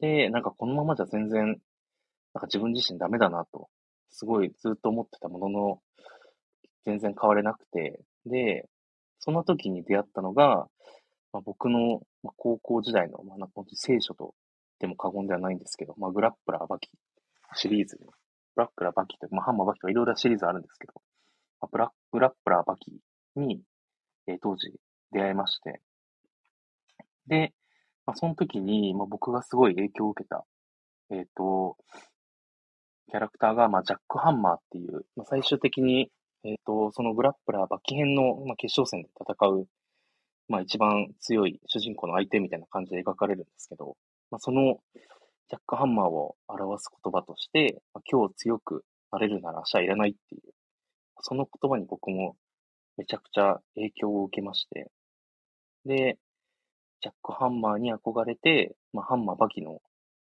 なんか、なんていうんですかね、まあ、メンタリティというか、そのまま度が行き過ぎて、こう、いろんな、こう、練習を、まあ、繰り返していくようになったっていう、また、森氏ラジオを、僕の回を聞いた方はちょっとご存知かもしれないんですけど、かなりこう、ぶっ飛んだ練習をしてまして、炭酸の気コーラもやったし、みたいな、なんかこう、毒を食らう、強くなるっていう謎のバキの、あの、まあ、シーン、めっちゃ有名な裏返ったっていうシーンがあるんですけど、それを見てなんかこう自分でもこう、毒を受け入れようみたいな、まあ、謎のトレーニングをしちゃったりとか、まあ、いろいろあったんですけど、まあ、グラップラーバキを通して、こう今までにはなんかこう絶対自分ではたどり着けなかったであろうなんかこう境地に行きたくなるっていうので、割と人生は、まあ、そこからまたこう、まあ変わっていって、で最終的になんか僕自身は、あのまあレギュラーとかにはなれなかったんですけど、けど、めちゃくちゃ練習してたどり着けなかったこう全国の優勝するって何なんだろうっていうのがずっと気になってて、最終的に、ま、全国大会優勝するチームにあの進学をすることをちょっと決意しまして、そこからいろいろと、ま、頑張って、最初は、ま、仮入部員だったんですけど、なんか、もう今日強くなれるなら明日いらないっていうこうメンタリティですごい頑張ってたので、なんか当時、まあいいエピソードで言うと、あの、仮入部員の時に一応、えっ、と、まだ正式な部員かどうかって決められる前のなんかこうテスト段階みたいな3ヶ月間を受けてたんですけど、うちの部のルールでは、こう、懸垂を、なんかこう、練習会場に行く前に絶対やんなきゃいけないみたいなルールがあって、で、当時僕、懸垂一回もできなくて、で、けど一人で、あの、どう、それ、どうしても牽制ができるようになりたくて、えっ、と、練習の会場がもう閉まるギリギリまでずっと、なんか本当は良くないんですけど、毎日背中のトレーニングして、で、帰りのバスに飛び乗ってたみたいな時がありまして、で、それを見てた当時の監督が、なんでお前、あの、クラブハウスに、あの行ってシャワーとか浴び浴びないんだみたいな聞かれて、で、僕がなんかこう、すごい真面目な顔をして、1分1秒でもなんか強くなるために、なんかそんな時間はいらないです的なことを、なんか本当にそういう感じのメンタリティだったので、言ってたのもすごいなんか、頑張れよみたいな応援してくれて、まあその後にちょっと、ちゃんと入部が決まるっていう。今思えばグラップラーバキのおかげで、大学のラグビー部に入れたような感じです。っていうのが、えっと、二つ目作品で、で、まあ割とそこから僕自身いろいろちょっとこう、いろんなかなり失敗をしまして、まあ今日強くなれるなら明日いらないっていうメンタリティだったんで、かなりこう、共感性が割と低い、低いってかなり低いっても後に気づくんですけど、かなりこう、人間関係で衝突することがすごい多くなって、で、まあ、社会人になってもかなりいろんな失敗はしたんですけど、今こう、いろいろとご縁があって、あの、群馬県みなかみ町っていう、まあ、あの、本当に田舎な、すごい田舎でいいところなんですけど、そこに引っ越して今いろいろと活動をしてるんですけども、まあ、その中で、えっ、と、僕自身が今いろんな仕事をしたりとか、まあ、あと普段子供と接する機会がすごい多くなって、すごい今までは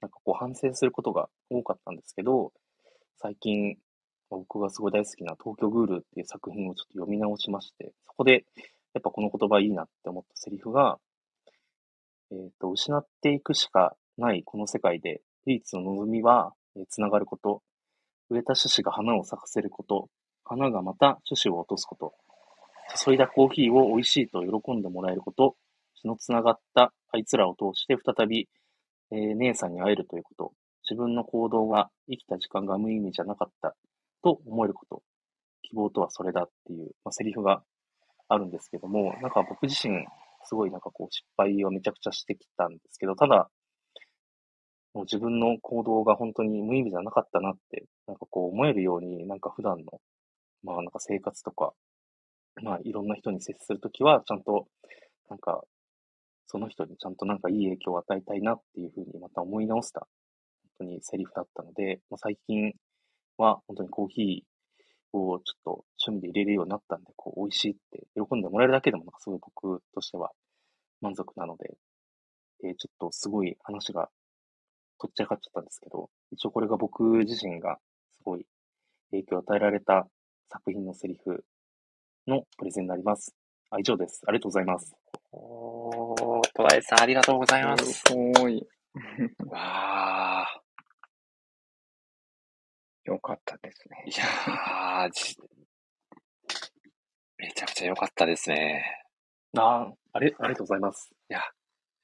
こうトライさんのまさにこう人生の指針になるような、ね、作品のセリフの数々、あ本当に紆余曲折を終えて、ね、こう今のトライさんとこうやってお話ができていることが本当になんか嬉しく思えるような、そんな熱熱いプレゼンでしたね。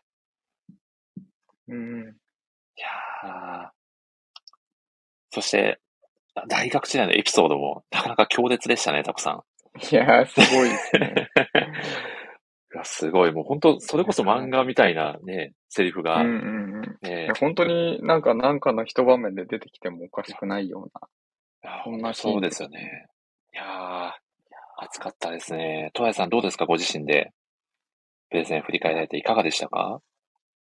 振り返ってみて、いや、なんかこう、準備してて、めちゃくちゃこう、自分の、なんかこう、人生を振り返る時間になったのと、なんかやっぱり、なんかこう、その、隣には漫画がやっぱあったなって、すごい、なんか、あの、まあ、プレゼンしてても、書いてても、明日書きとかちょっと書いてたんですけど、思って、なんか、まあ、3つ選んで紹介したんですけど、なんか他にもたくさんいろんな作品には影響を受けたので、いやーなんか本当にいい時間だったなっていうふうにわあ、はい、ありがとうございます。いやー、嬉しいですね。本当に、それぞれのなんか段階段階でこうんうんうんう、なんかリンクしてるのが、すごいいい、いいですよね。というか、そうですね。なんか人生のこう、ポイントポイントでね、いろんな作品に、トライさん自身も支えられてきたのかなっていうことを感じましたね。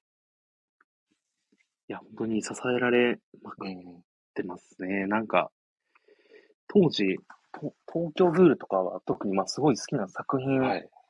だったんですけど、なんか最近、なんかこう、なんかもう一回読み直したときに、なんか、前は多分僕は全然子供と関わる仕事してなかったんで、そんな風には思ってなかったんですけど、うんうん。あ、そうですね、最後、そう、ヨモさんの、なんかこう、セリフなんですけど、なんかまた自分の多分要所要所で、多分価値観とか、多分その当時は伝わら、僕自身だとまだ全然ピンときてなかったんですけど、今だったらすごい、なんかこうピンとくるなっていううんなんかそれはそれで、やっぱり漫画の奥深さというか、うん。ある瞬間に繋がるっていう。いやー、すごいな。はい。そうかすめちゃくちゃ素敵なエピソードを、えー聞かせていただいて、戸田さん本当にありがとうございます。そうです、ありがとうございます。いやー、すごい。まさかね、あの、ワンパンマントレーニングの話をされていた戸田さんと本当に同一人物なのかというぐらい。でもある意味そこもね、繋がってる確かにそうですねということですからね。今日強くなれるなら明日はいらないと。いや、本当そうですよね。こう、プレゼン会をね、過去何度も戸田さん出てきていただいてますけど、本当にいろんな一面を見せていただいて、すごくね、毎回毎回戸田さんに、まあ、興味津々というか、またさらになんか人柄に触れて、いい時間になったなと感じております。本当にありがとうございます。そうありがとうございました。ありがとうございます。では、戸田さん、もう少しだけ、ちょっとここにいていただいて、はい。ゆきこさんをですね、お呼びさせていただこうと思います。ゆきこさん、コメントいただけると非常にありがたいです。あ、発見させていただきました。ご招待させていただきます。さあ。お、ゆきこさんも最高ですとコメントくださってますね。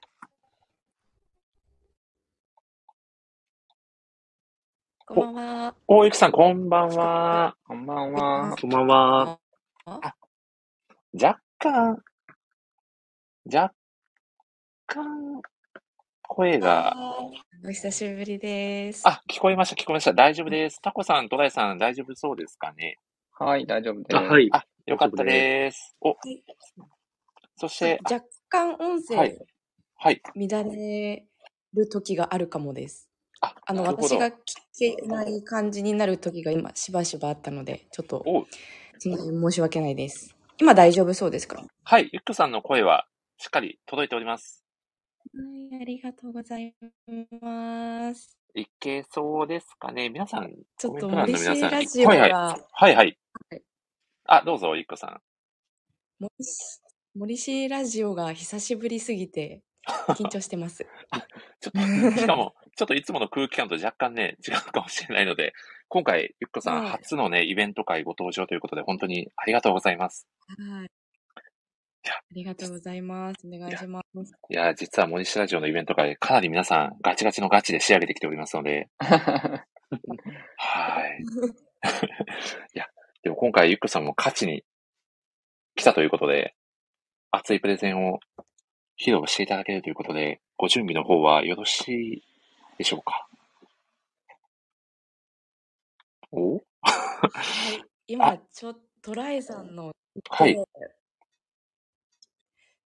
なんか、あ、めっちゃ人生振り返りに来てると思って、いや、トライさんのプレゼンの後に、ね、お話しするのはなかなか勝、ちに行きますとはいものの。い。や、いや、ただね本当そうです。でも本当に、どの作品になりました？でもトライさんのプレゼンもかなりね、ゆっこさんにも刺さってるということで、うんトライさん良かったですね。いや、なんかめちゃくちゃう嬉しいですよね、本当に。いや、そう言ってもらえると。そしてコメント欄でもね、澤さんがバキが原点だから限界を攻めるんですねという熱いコメントもトライさんにいただいておりますね。うんはい。そして大好物さんの毒が転じなくてリアルで使うようになるところだったエピソードがゾッとするんだけど面白すぎますというコメントもいただいております。いやー、これはもうトライさん人気爆発して、これトライさんもかなり優勝に、ね、一歩近づいたんじゃないかなという感がありますね。ちょっとあの、本当に、ちょっとやばい人だっていう、もうちょっとこの森氏ラジオでついた印象を変えなきゃっていう、必死こいて考えてたんで。でもまた新たな一面をね、見させていただいて、皆さんの印象もまた変わっ、ある意味変わったんじゃないかなと感じますよ。いや、いやよかったです。そう、そういうふうに言ってもらえると。いやー、では、トライさん、じゃあ次はゆっこさんのね、プレゼンを皆さんでお聞きしたいなと思いますので、はい。もう少しだけ、はいはい。う ん言っていただければと思います。では、では WMC のタクさんに今回は、ゆっこさんにプレゼン振っていただきましょうか。お願いしてもよろしいですか？本はい。あ、ちなみに、当はい。ちなみに、戸田さん、あの、やばい印象は引き続き残りましたと、澤さんが コメントされておりますね。ここは、ここは払拭できていなかったということで、ね、引き続き、やべえキャラということが、ね、はい。残っちゃっているようですが、はい。でそうやばいやつにも、そういう背景があったっていうことだけ、しといてもらえれば。お見知りおきくださいということで、はい。ありがとうございます。では、タコさん、あ、杉浦さんも素晴らしいやわさだなと思いましたということで、ね皆さんに共感いただいておりますね。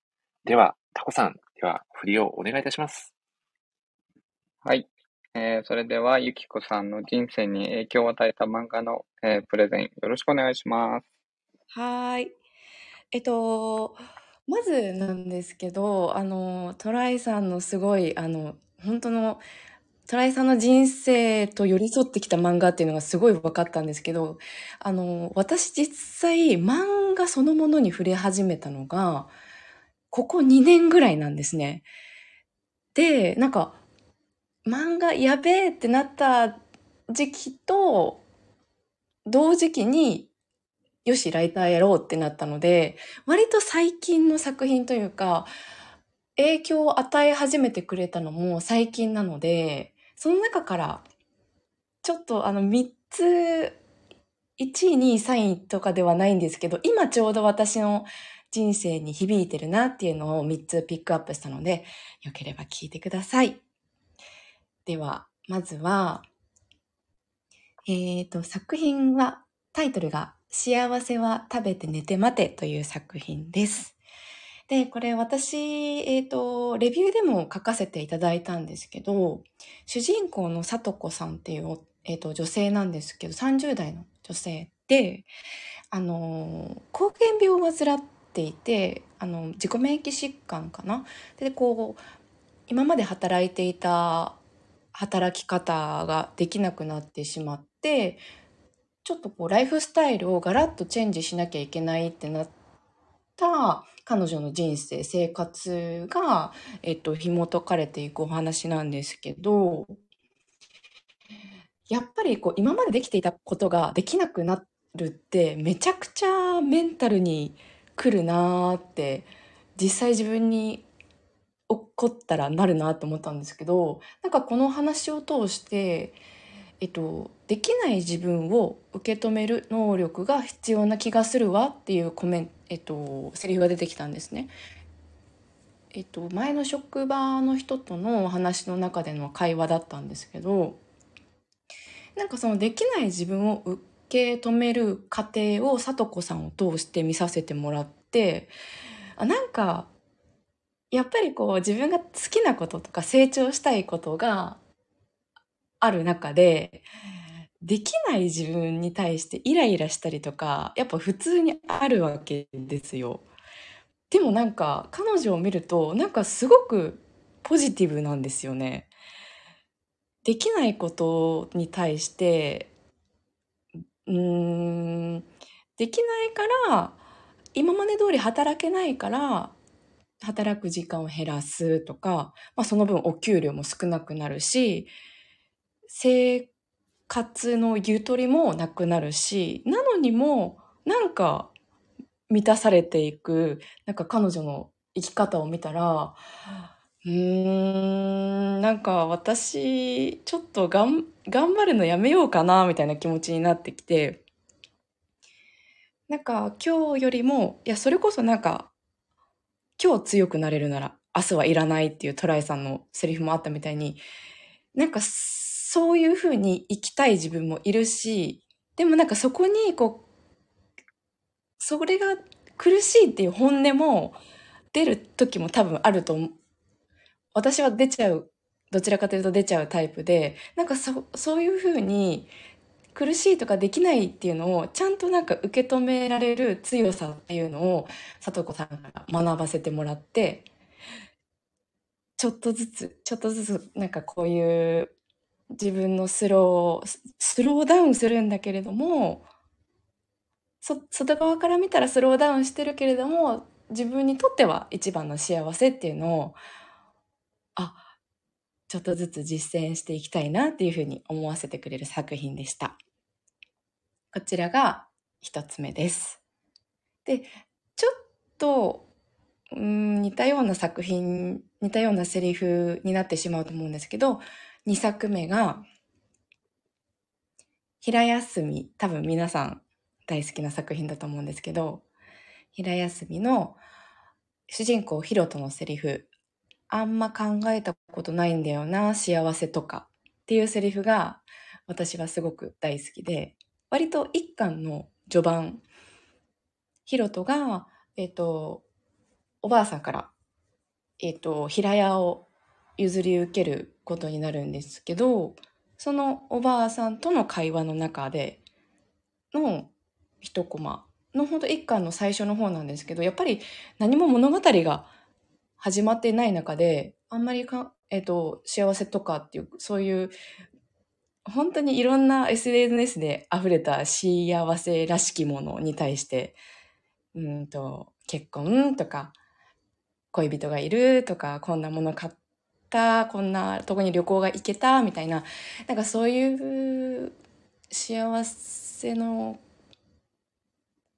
うん、形というか目指すべきものっていうものが、なんか提示されている中で、ちゃんとわからない、考えたことないんだよねっていうふうなことを、一巻の序盤でって、最初はなんか、あれどういうことなんだろうって思うんですけど、やっぱりかの、えっ、と、ヒロトの物語をこう進めていくと、やっぱりなんか、あれ？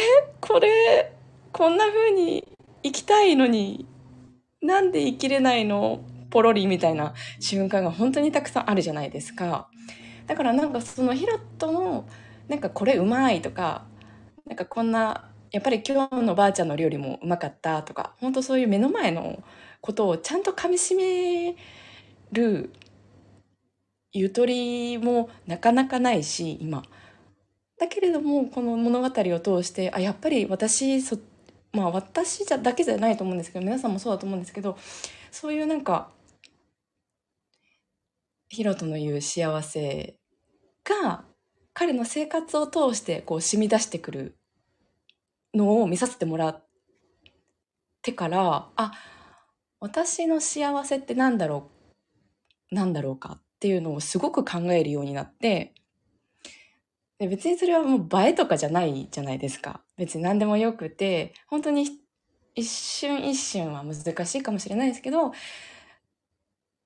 自分の選択するものと行動していくこと一つ一つを、なんかそういうふうにヒロットみたいに選んでいきたいなって思わせてくれた作品です。あとはもう一つ、3作目が、もう完結している大作なんですけど、進撃の巨人から、半地添えの言葉です。えっと、憎しみを糧にして公正に出る試みはもう何十年も試された。私は既存の見方と違う視点から巨人を見てみたいんだ。川まれ川回りで終わるかもしれないけどね。でも私はやるっていうセリフがすごく好きで、あ、なんかもう、判事の生き方そのものを表しているなというふうに思っていて、まあ確かにその、今までの二つとも関係してくるかなとは思うんですけど、本当になんか、自分、今までの見方とは違う視点、すなわち自分が本当のこ判事らしい好奇心、旺盛な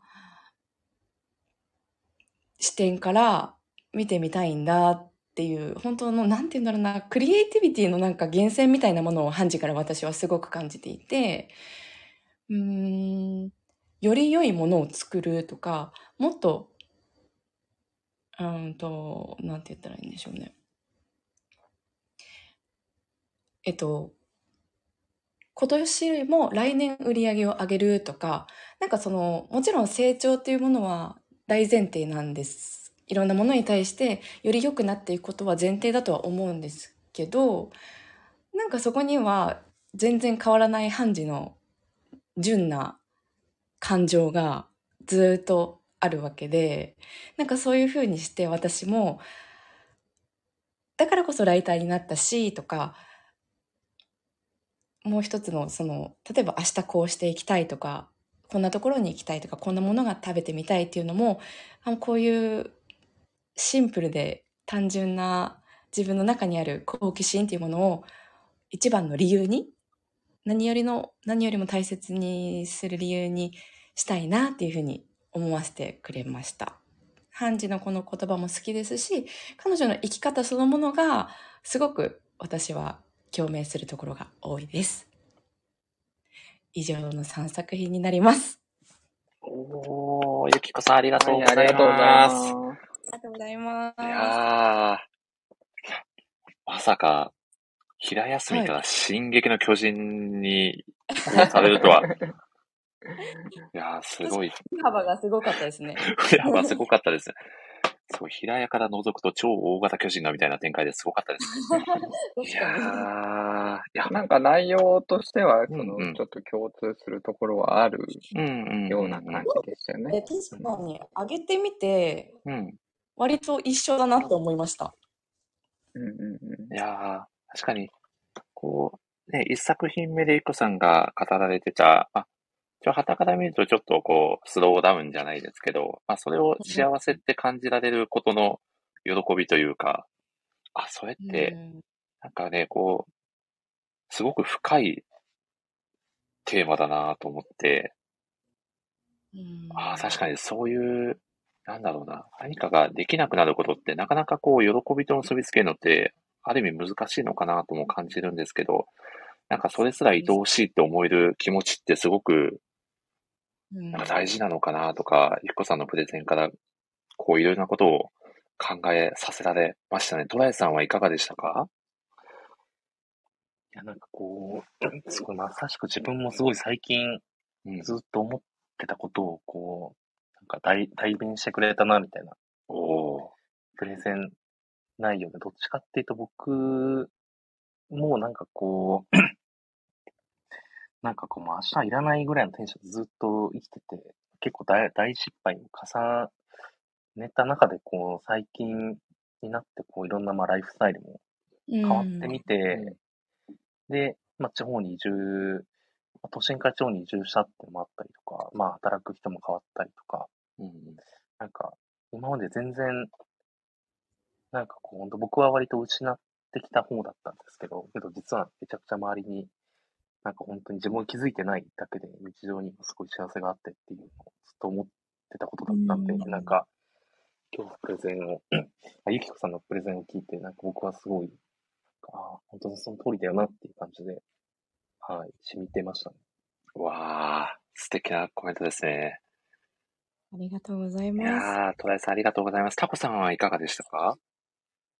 そうですね。その、トライさんは、その、なんていうんですかね、高校の時からこう、一歩踏み出して突き進んで、そこから少し変わってみたいな、こう、歴史のポイントポイントみたいな感じだったんですけど、ゆきこさんは逆にその今、社会人うん。として、まあ、ある程度こう、まあ、いろんなことを知っていて、周りも見えていて、で、かつ今のこう SNS の時代、うんまあ、世界っぽいものが溢れてるっていう中で、その中で大事なものって、そういうとこじゃない、とこにあるんじゃないかみたいな内容が多かったような気がするんで、なんかお互いにそのそれぞれの、なんか、違うんですけど、やっぱりその人生に寄り添ってるっていう意味では一緒かなと思って、すごい良かったですね。はい。ありがとうございます。いやプレゼンを終えられて、ゆっこさんご自身はいかがでしたか？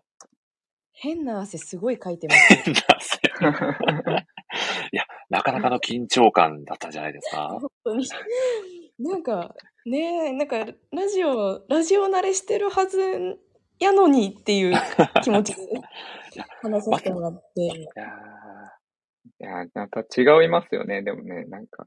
いや、本当そうですね。いや、でもなんか、やっぱピックアップしてみて、うん確かにじゃあ私の幸せってなんじゃろうっていうのはすごく考えました。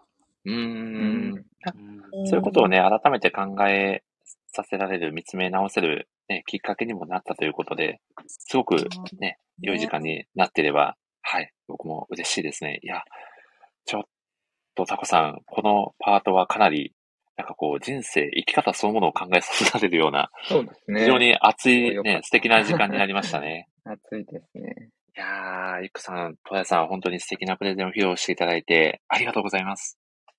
こちらこそです。ありがとうございます。いやーありがとうございます。いや、ありがとうございます。いや、本当にいいイベントになってますね、タコさん。これは。うん、なってますね。いや本当に皆さんいろんんなところで、うんうんうんいろんな視点、いろんな漫画から来て、うん、これ面白いなって思いながら聞いてます。そうですね。そしてね、作品もね、自身にもなんか興味が湧いて、ちょっとよ手に取ってみたいなっていう思いも、さらに膨らんだ、ね、いいプレゼンでしたね。はい。いやー、ということで、トライさん、リクさん、本当に本当にお忙しい中駆けつけていただいてありがとうございました。こちらこそです。いいや、本当に本当にありがとうございます。また、あの、イベント続いていきますので、もし、あの、お時間が許す限り、ね、コメント欄で賑やかしていただいたりすると非常に嬉しいですので、引き続きよろしくお願いいたします。このまま聞かせてお願いします。あ、ありがとうございます。あはい。ではでは、トライさん、ゆくさんでした。ありがとうございました。失礼します。失礼しはいます。。失礼いたします。いやー、タコさん、ーはい。想像をはるかに上回る素晴らしいイベント会になってますね。いやー、すごいいいですね。いや、いいですなんか、うね。んうんって思いながら、なんか、発見もあるし、なんかこうんう、共感するところもあるし、という感じで、すごい面白いです。そうですよね。そして、ね、登壇される方のちょっと人となりもね、見えてくるような、そうなんですよね。ね。ここがすごい面白いですよね。うん。いや、本当に、ね、漫画が与えてくれるものって本当に自分たちが思ってる以上になんか大きいんだなっていうのを感じますよね。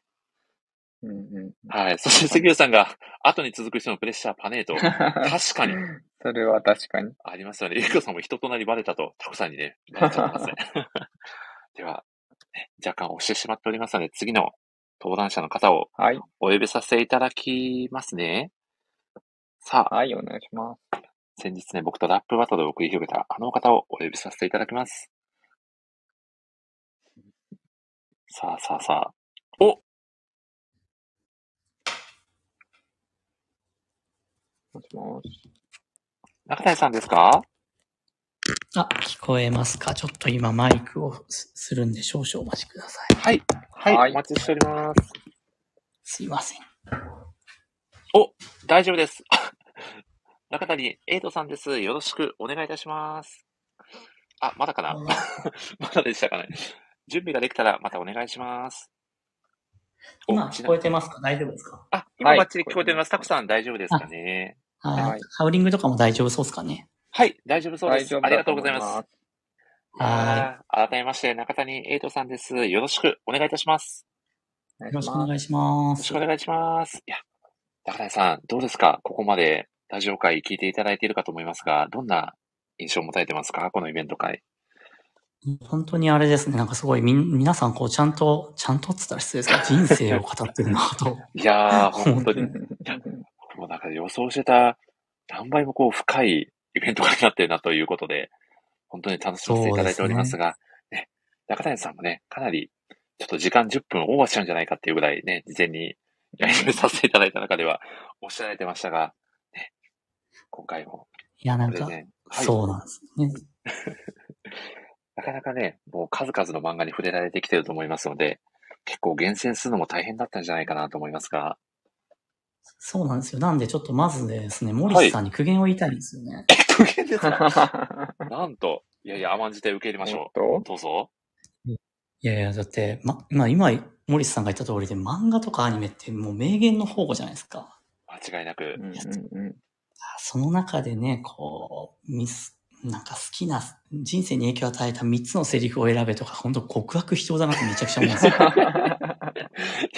不可能ですよね。いや、確かにね、無理難題押し付けてるっていうね、自覚はありますが、いや、今日はね、でもね、中谷さん、もうそんな中でも、ね、頑張って、ご用意してきていただいていると思いますので、そうですね。ね。ね。澤さんが今日もバトルがいいぞいいぞと煽ってますね。あれ、ラップバトルが。そして、一個さんがラップ聞きたいと。いや、今回はね、ちょっとあの、僕と中谷さんがラップしてると、さらにこのイベント会を押してしまうので、ちょっと今回泣く泣くね、ラップはね、また次回に取っておいて、中谷エイトさんにですね、熱くプレゼンを、ね、披露していただきたいと思います。そう、翔さんが小説でも極悪非道でしたから、ね、確かに極悪非道キャラになってましたが、いや、ちょっとね、そんな位置づけもね、甘んじて受け入れつつですね、中谷エイトさんにプレゼンをいよいよ披露していただこうと思いますが、準備のほどはよろしいですか？はい。多分10分超えちゃうかもしれないですけど。いやもう全然 ?OK でございます。ではでは、中谷さんよろしくお願いいたします。お願いします。お願いします。でただですね、そんなちょっと非道なモリスさんにいきなりなんですけど、クイズしていいですお、クイズ？なんと、クイズい承知しました。はい。先生にき。ますよ。はい。目が前についているのはなぜでしょえ？目が前についているのは、なんという難しい質問。これは本気で答える方がいいのか、ボケた方がいいのか。いや、でもちょっと本気で答えさせていただきますね。うお、いや、目が前についているのは、やはり未来に向かって歩いていくためじゃないですかね。お、さすがですね。よくご存知ですね。あれ、合ってそう、るんですか？これで、そう、あの、かの有名なドラえもんのジーンと感動する話っていうお時にですね、のび太くんが出したクイズなんですよ。おおなんと。そう実際には、こう0点ばかり取って、これじゃのび太くんを、のび太の先生が励ます言葉なんですよね。で、それが、目が前向きについているのはなぜだと思う？前へ前へ進むためだっていうのを、先生がのび太に言ったんですよ。なんと。で、のび太くんはそれに感銘を受けて、今、僕がですね、モーリスさんにしたみたいうんに、ドラえもんにクイズ形式で聞いたっていう感じなんですよね。い。へえ。なんですけど、まあ、やっぱこれ前後のつながり知らないドラえもんはなんでいきなりクイズされるんだって困惑するんですよ。まあ確かに。え、な、何の話してんのみたいな。うんうんうんうん。まあ、きっと今、あの、ねモリスさんもそうですし、タコさんもそうですし、あの、聞いていただいている皆さんも、なんか、まさにポカーンってする状況かなと。で、まあ、こっからちゃんとあの話につなげていくわけなんですけど、まあ、なんでこの話僕がしたかっていうとですね、やっぱセリフっていうのはやっぱこう前後関係とかあって、あの、よりインパクトある影響を受けるセリフになるんだと思うんですよね。でただ今回はそういった前後関係とかなくても、あーっていう感銘を受けるようなのをちょっと上げてみようかなとお思ってます。まあ、というわけでですね、ちょっと綺麗な繋ぎ方してみたんで、あの、皆さん拍手とかしていただけると嬉しいなと。ところです。あ、ちゃんと森タコさんが拍手してくれた。拍手拍手。ああ、やるんおだ。すごい拍手喝采。拍手喝采です。すみません、煽って。というわけでですね、今回あの3つ挙げるということで、まあ、自分はちょっと世界観、仕事、人生、3つに分けてちょっと挙げてみようかなと思ってますね。なんかいろんな作品をちょっと紹介できればなというところですね。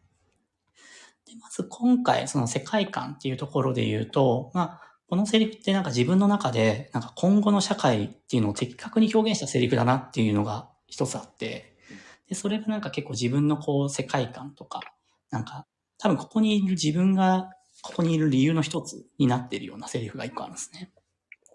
で、それが、あの、白正宗先生の広角機動隊の草薙素子が言っていた、ネットは広大だわっていうセリフなんですよ。これ、あの、まあ、白正宗先生って広角機動隊の前にアップルシードっていうのを発表されてて、その時から結構ネットとか AI とかそういった領域の社会書いてるんですよね。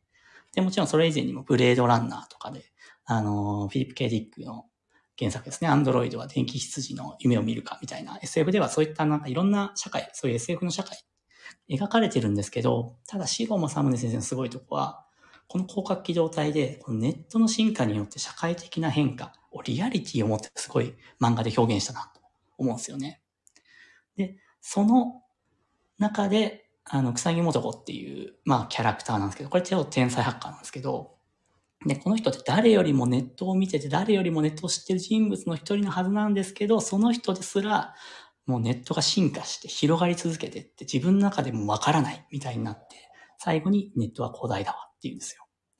なんか幼心にこのセリフすごいなと思って、あなんか今後ネットに関わって生きていこうみたいな。まあ、自分はここ、ここネットに関わっていくしか、生きていくしかないんだな、みたいなのを思わされたんですよね。なんでなんかこう、ネットがこう、自分の中のこう、中心にあるみたいな。まあ、まさに今、モリスさんとかとも話させていただいてるんでこれネットがあるからと思うんですけど、やっぱそういった、なんかこう、自分の人生観、世界観にすごい影響を受けた、えー言葉だなと思ってるわけですね。ちょっと広角機動隊大好きすぎて語ると止まらないんで、そこら辺にしようと思いますけど。っていうのがまあ1個目の世界観の話です。で、次の2個目なんですけど、これ、あの、仕事で影響を受けたセリフ。これ、あの、実は2つあるんですよ。で、悩んだんですけど、まあなんか、より人生に影響を与えたなっていうところっていうと、まあ、よもっと昔にあの影響を受けた言葉を選んでみようかなと思ってて、まあ、それが何かっていうと、あの、まあ、元巨乳の編集者、松方弘子っていう、まあ、働きマンの主題、あの、主人公ですね。が書った、仕事したなーって思って死にたいっていう言葉があるんですね。これあの、多分一巻一話目の最後に出てくるんですけど、あの、このセリフ、なんかすごい自分でもしっくりきて、なんか、まあ、そもそも働きマンっていうタイトル自体、あの、もうなんか令和の今となってはちょっと古い価値観かもしれないですけど、ただ、あの、このハードワークして、最終的に、こう、仕事したなって思って死にたい、後悔なく死にたいっていうのはすごいめちゃくちゃわかるなと思って、結構僕、あの、このセリフがあるから自分自身ハードワーカーなんじゃないかなっていうのをすごい感じるなんですよね。で、松方弘子は、こう、あの、編集長になりたいみたいな結構野望がでかいんですけど、ただこの、まあそういう野望は僕あんまないんですけど、なんか、後悔なく死にたい、仕事したなって思った死にたいっていうのはすごいめちゃくちゃ同意だなという感じです。そうなんですよ。で、ただちなみになんですけど、もう一個悩んだのは、ブチャラティっていう、ジョジョの引き物の保険ですね。あの、第五部の黄金の風に出てくるマフィアの幹部なんですけど、彼が言った、覚悟はいいか、俺はできてるっていうセリフの前に言った、こう、任務は遂行する、部下も守る、両方やらなくちゃならないっていうのが幹部の辛いところだなっていうセリフが、なんか結構めちゃくちゃこう、悩んだんですよね。あの、これって結構、まあもうリーダー論じゃないですか。もう、もうなんかリーダー研修とかこう、ちょっとこうね、部下とか後輩とか出ると、やっぱ社会社にいる人とか多分やると思うんですけど、研修とかたまに。もうなんか、このブチャラティのセリフだけでいいよみたいな。もう半日とか一日やんないですもこのブチャラティのセリフだけを守ってりゃもうとりあえずもう君はリーダーだよみたいな感じの、あの、すごい突き刺さり方をしたっていうのがこの悩んだところなんですね。ただ、やっぱそれよりも仕事したなって思って死にたいっていうセリフの方が、まあ、自分の中では価値観的に重いかなと思ったので、まあ、こっちを一個ちょっと押させていただいたという感じです。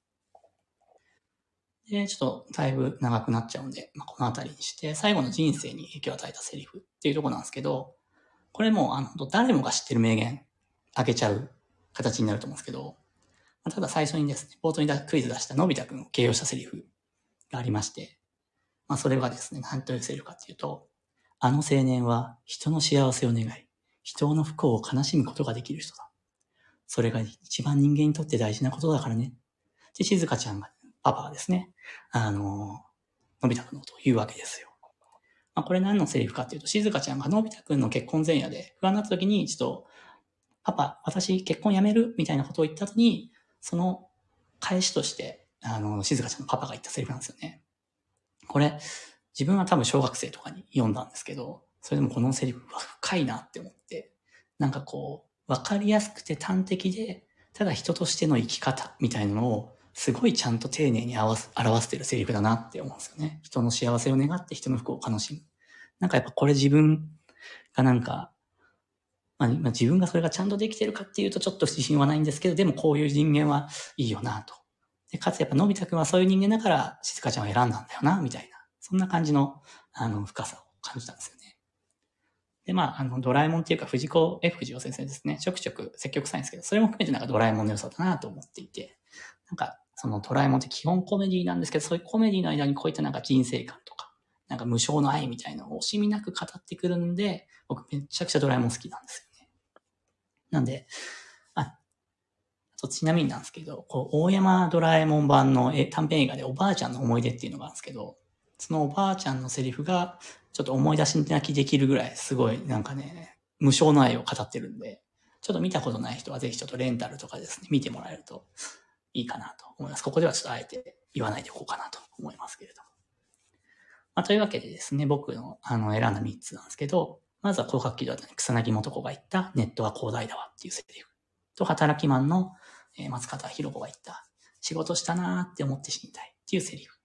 で、あとは、静香ちゃんのパパですね。ドラえもん静香ちゃんのパパが言った人の幸せを願い、人の幸不幸を悲しむことができる人だっていうこの3つになります。ただ他にもですね、あの、僕は足立みつる先生好きなんで、あの、若松みゆきが最初に言った、にゃーおっていうあの言葉からですね、始まるラブコメがあるんですけど、そのせいで僕多分ショートカップとか、ボブとか、ツンデレの女の子好きになったなっていうのはすごいありますね。まあ、ただこの辺はちょっとあの、また話が変わるんで、まあ、今度お話できればなと思っております。はい。というわけでちょっと長くなりましたが、以上となります。ありがとうございます。おー、中谷エイトさん、ありがとうございます。ありがとうございます。いやー、タコさいいですね。はい。ん。いやー、これだからイベント会はやめられないですよね。ですね。いやー、最高すぎる。また全然違うタイプのプレゼンの仕方だったなと思って。いやー、お、そして皆さんが万来の拍手ですね。拍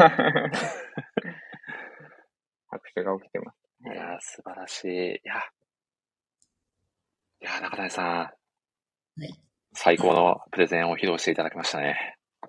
ありがとうございます。いやー、ちょっと聞き入っちゃいましたね、タコさん。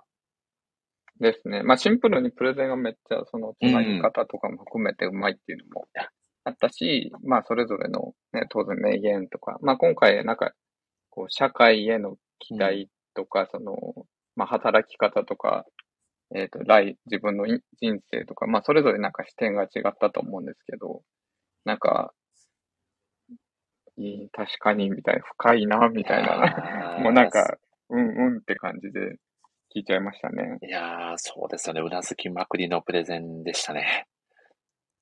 いやー、そうですね。いやー、あと、個人的にはその、ブチャラティのその、紹介してくれたやつが、まさにこう、今の自分の状況とすごい被ってて、うーん。なんか、そうだよな、つって、これ、わこれができる覚悟みたいな、ちょっと自分のことを今振り返りながら聞いてましたね。ー、いやー、すごい。僕も、あの、中谷さんが紹介された働きマン僕もす、す、すごく好きで、うんね、いろんな、いろんなね、キャラクターが出てくるんですよ。働かないマンとか、ね。ね、あの、ね、男、社会の中でこう、うまく切り抜けて、ね、生きてる、ね、女性社員の人とか、いろんな人が出てくる中で、まあ、確かにそのセリフは僕もすごく強く記憶に残っているので、確かにまあいい仕事して、なんか仕事したなと思って死にたいって、本当にあかっこいいセリフだよなと思って、強く印象に残ってるのでね。いやー、中谷さんのプレゼンは本当に、これは、ちょっとこれはタコさん、誰が優勝するか分かんなくなっちゃいますね。そして澤さんが働かないマンと、いや、澤さんバリバリ働かれてると思いますけど。今も働いてる。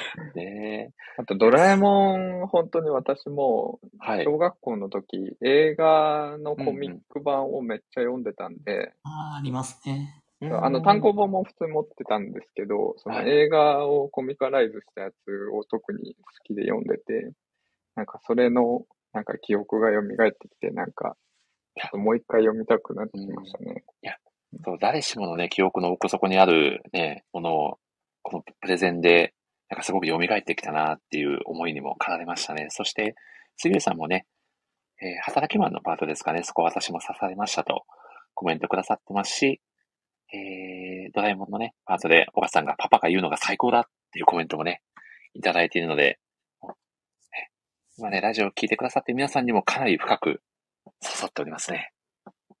うん皆さん働きマンですね。そういうことですね。だ、働きマンだという杉浦さんのコメントも。いやー、最高ですね。いや、これは、中谷さんも、もう、優勝されて、ご自身でご自身が登場する小説を書く可能性、これ大いにありますよ。難しそう。優勝させない方がいいですね。優勝させないでください。いや、これはわかんないですよ。おそらく、このね、中谷さんのプレゼンが皆さんに刺さってるので、投票される可能性大いにありますもんね。もう優勝させないでください。優勝させてくださいって。優勝拒否という面白い展開ですね。いや、中谷さん、本当に素敵なプレゼン披露していただいて、めちゃくちゃありがたかったです。イベント会初登場なのにもうそれを感じさせないようなね、最高のプレゼンでした。本当にありがとうございました。ありがとうございます。はい、ありがとうございました。ではでは、失礼させていただきます。ありがとうございました。ありがとうございます。いや、ちょっとたくさん怒涛の展開が続きすぎて、そうですね。本当にいいな、みんな。ねえ いや、いや、皆さん本当に素晴らしいプレゼンを披露してくださってますね。感謝しかないですね、これは。うん、本当ですね。はい。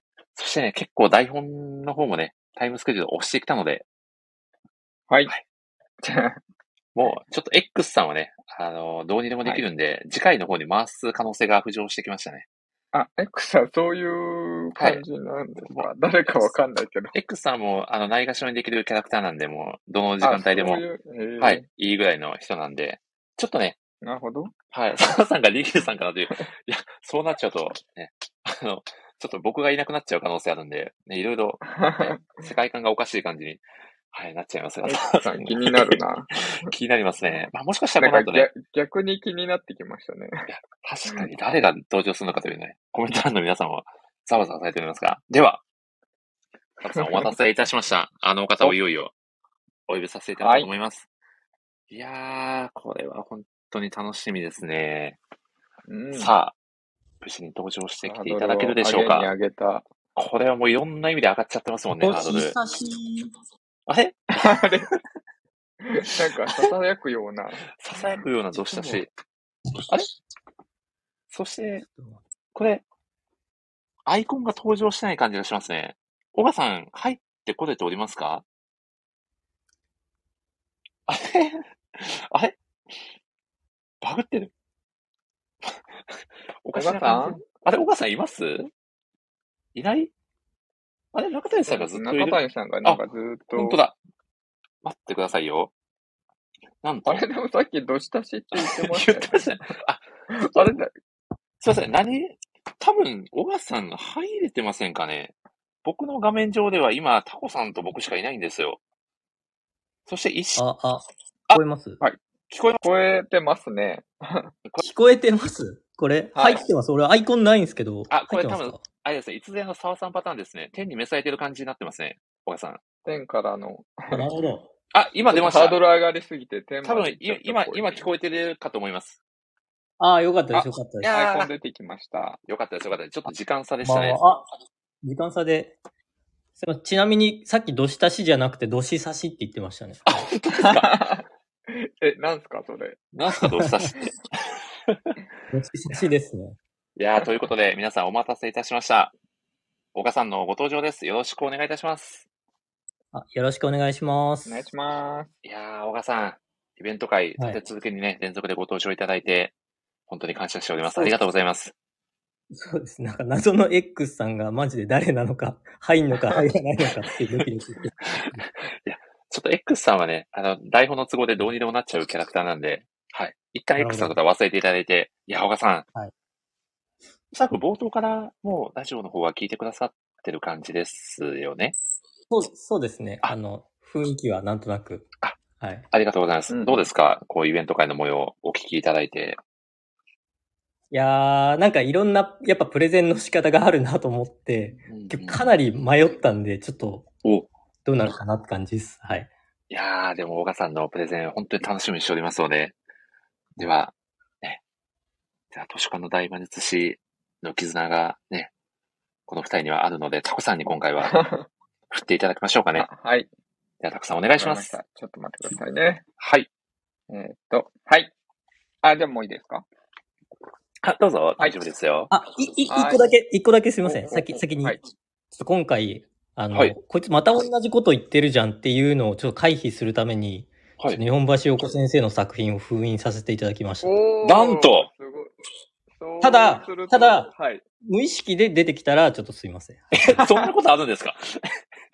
それはもう、はい。なるほど。出てくるかもしれない。それは、それは仕方ないですよね。無意識ですから。ちょ、ちょ、ちょっと、ちょっと待ってください、岡さん。杉内さんが、あ、田中美穂の話するのかと思ったという、これはもしかして、田中美穂さんのプレゼンになっちゃう可能性もゼロではない？いすごいな。あ、あやみのプレゼンしましょうか、じゃあ。っと待ってください。若干、若干推し、女優会にね、雰囲気が一気に変わってしまう。いたや、ということはでも、これ、岡さんのプレゼン、ちょっともう本当に何が出てくるかわからないので、めちゃくちゃ楽しみですね。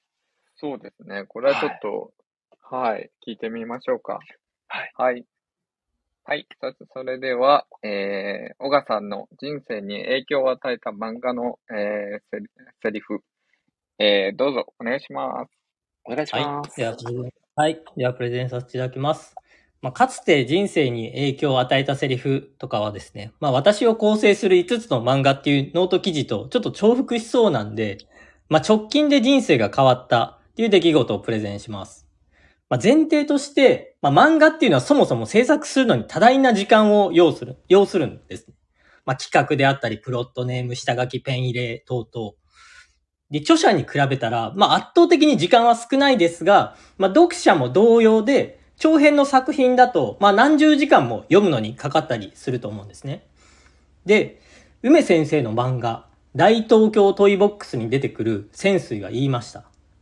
人の人生をそれだけ拘束しておいて、何も残らないようなものなど、一体何のために作ると言うんです。で、これはゲーム作りの話なんですが、まあ、漫画も一緒だと思うんですね。私たちに何かを残そうとして書かれてる。じゃあ逆に私たち読者やファンにできる恩返しとは何か？その答えの一つとして書かれていたのが今回紹介したいメインのセリフです。作品は日本橋陽子先生の少女ファイトです。これ編集者の哲夫のセリフなんですけども、坂井田くん、俺はずっとファンというものの最終形はどこに行き着くのか考えていたんだけど、今日やっと答えの一つにたどり着いたよ。キャラクターの美しさをリアルで体現することだと。これを読んでね、僕思ったんですよ。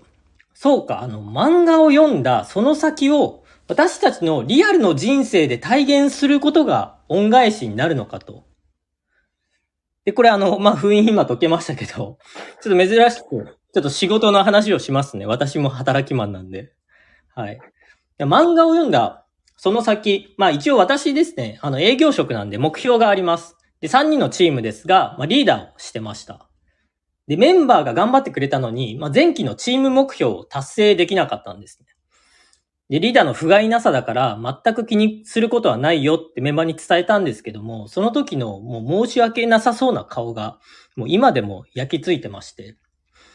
で、今期も、まあ、目標が達成がかなり難しく、ちょっと何を取捨選択するかなっていうふうに、まあ、リーダーとして考えていたんですけど、まあ、少女ファイトを読み返して、まあ、めちゃくちゃ気合が入ったんですね。で、目標達成のために考えたのは、まあ、視座を変えることをしようと。で私は、まあ、孫正義さんとか、テスラ CEO のイーロン・マスマスクさんの考えていることなんか全然わかりません。でも、少女ファイトの主人公、ネリの気持ちならわかります。だから、チームキャプテンのネリならどうするだろうと考え方を変えました。で作中のネリのセリフでこんなセリフがあります。キャプテンやみんなの辛い思い出なんて私がバレエで殺します。そんな過去が些細なことになる位置まで、姉ちゃんが見た景色まで私がみんなを連れて行く。そんでもっていい思い出に生き返らせる私が。このセリフで僕は考えが変わりました。もう俺がやればいいんだと。まあ、メンバーの過去を俺が変えよう。マネジメントとか関係なく、無理やりでも自分の目標値を上げて、その背中を見て信じてついてきてもらおうと。体制変更があって、チーム解散するんですけども、そのメンバーのために成功体験を与えてあげたいと。で、その思いを胸にチームを鼓舞しながら目標に向かって邁進した結果、まあ、最終日前日にチームの目標を達成できました。で、これは本当に比喩でも誇張でもなく、少女ファイトを読み返していなかったら目標達成は絶対に無理だったし、諦めてました。で森川ジョージ先生の初めの一歩に出てくる鴨川鴨川会長は言いました。努力した者が全て報われるとは限らん。しかし、成功した者は皆、すべからく努力しておる。まあ、このセリフも本当に大好きなセリフなんですが、まあ、努力が報われる体験を、まあ、メンバーに与えられたのも本当に少女ファイトのおかげです。で今回は、まあ、メインで少女ファイトを紹介しましたが、まあ、どの人も自分に合った漫画があると思います。今聞いている方が人生を変えるような漫画に出会えることと、そのキャラクターの美しさをリアルで体現できることを祈ってます。はい、これでプレゼン終わります。ありがとうございました。いやー、小川さんありがとうございます。いやー、熱い 熱量がやっぱりすごいですね。いやー、すごかったですね。そして、小川さん。はい。封印とは？封印解けてました。意識ですね。いや、か、かなり、1分ぐらいしか。そうですね。もう、かなり、かなり序盤で解けてる感がありましたが。マジか。ええいや、マジかとかじゃなくて、完全に解けてましたね。この封印解かなかったから、結構やばいセリフ、もうちょっとおふざけモードで今回やろうと思ってたんで、ちょっとやば、やばかったっすね。いやー、でも、岡さん、もう全部好きなセリフでした、僕も。あ、め本当ですちゃ共か。感しました。いいっすよいね。やー、最高でしたね。いや、本当にもうまさしく、もう、鴨川会長の言葉がまさにそれだなと。はい、はい。確かにそんなね、努力したかって全員成功できるような甘い世界ではもちろんないと思うんですけど、ただ、成功した人が努力してない人なんてその中には絶対いないよねっていう、はい。改めてね、かこう、努力することの大事さ、まっすぐ一つのものに、ね、取り組んでいくことの大切さと、そして何より、ね、こう、小賀さんのね、こう、リーダーシップ、熱い思い、届けていただいて、めちゃくちゃ最高でしたね。タコさんいかがでしたか？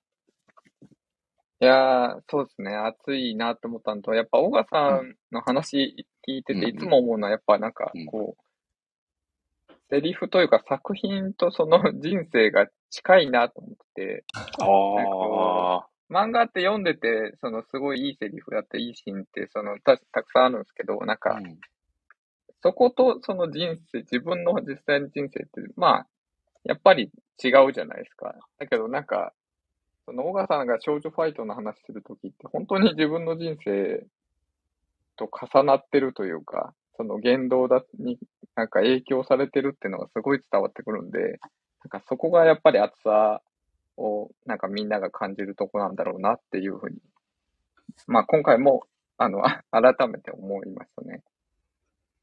ありがとうございます。あタコさんありがとうございます。いや、小川さん改めてご自身のプレゼンを振り返られていかがですか？そうですね。またこさんが言ってくれたみたいに、多分私めちゃくちゃ影響されやすいんですよね、おそらく。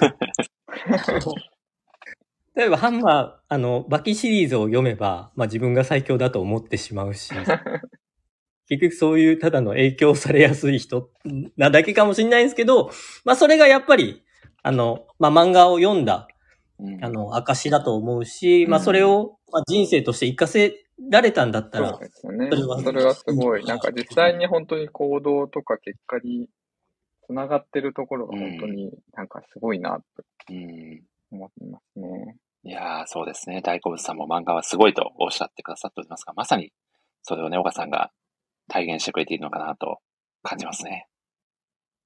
ありがとうございます。いやー、ありがとうございます。いや、まあ、そして、やはりあの、作品の世界をね、まるで、小川さんが、ね、追体験されているような、まあ、僕から言わせると、小川さん自身が作品なんだなって感じですね。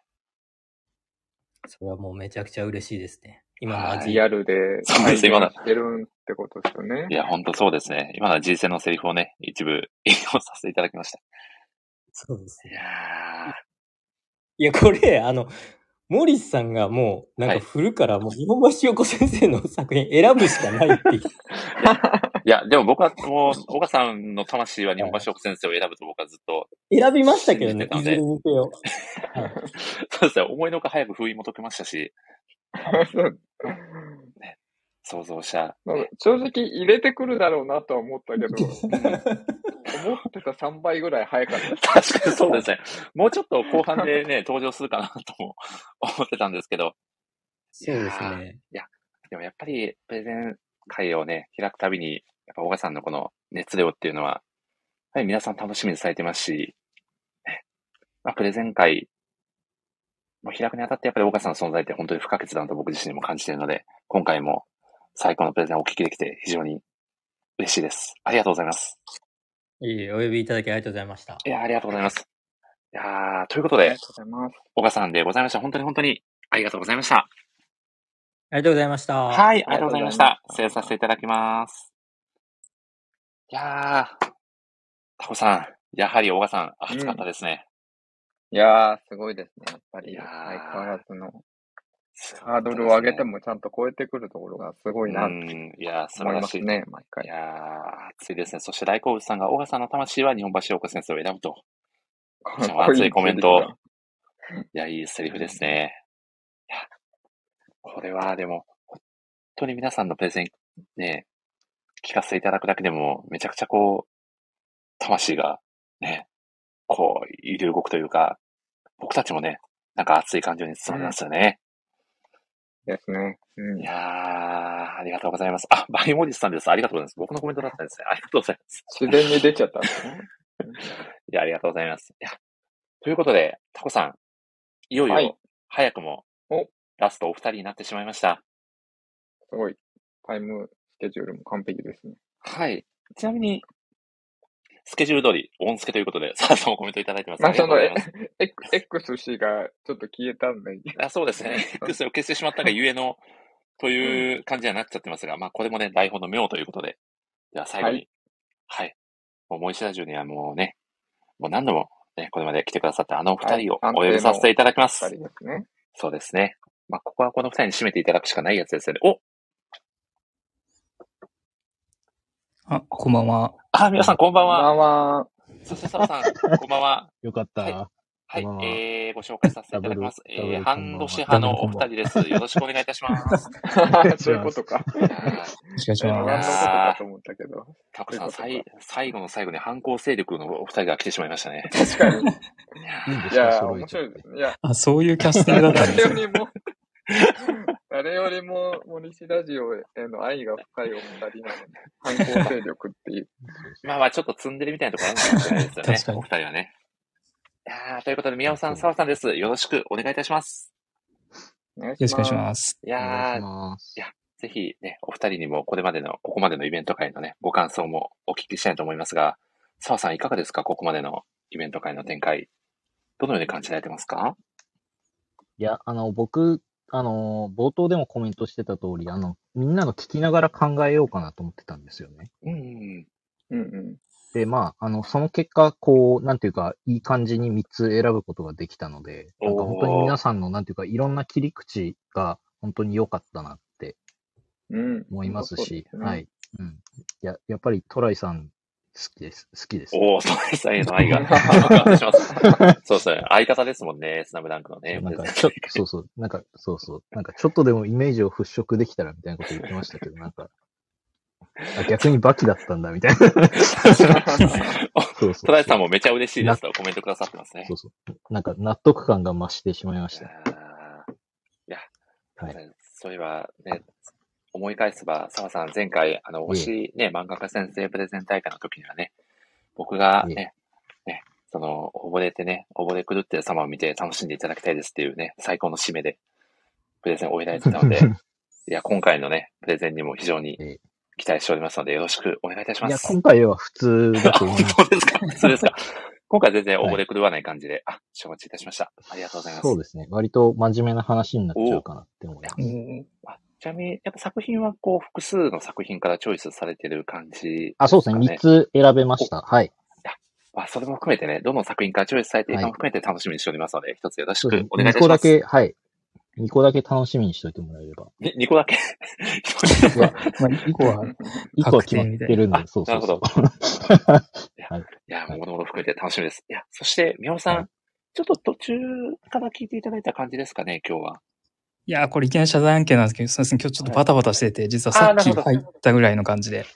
なるほど、承知いたしました。では皆さんも雰囲気で結構です。あの、いい感じにコメントいただければと思いますので、これまでのイベントさ。すが小川さんでしたね。ですよね。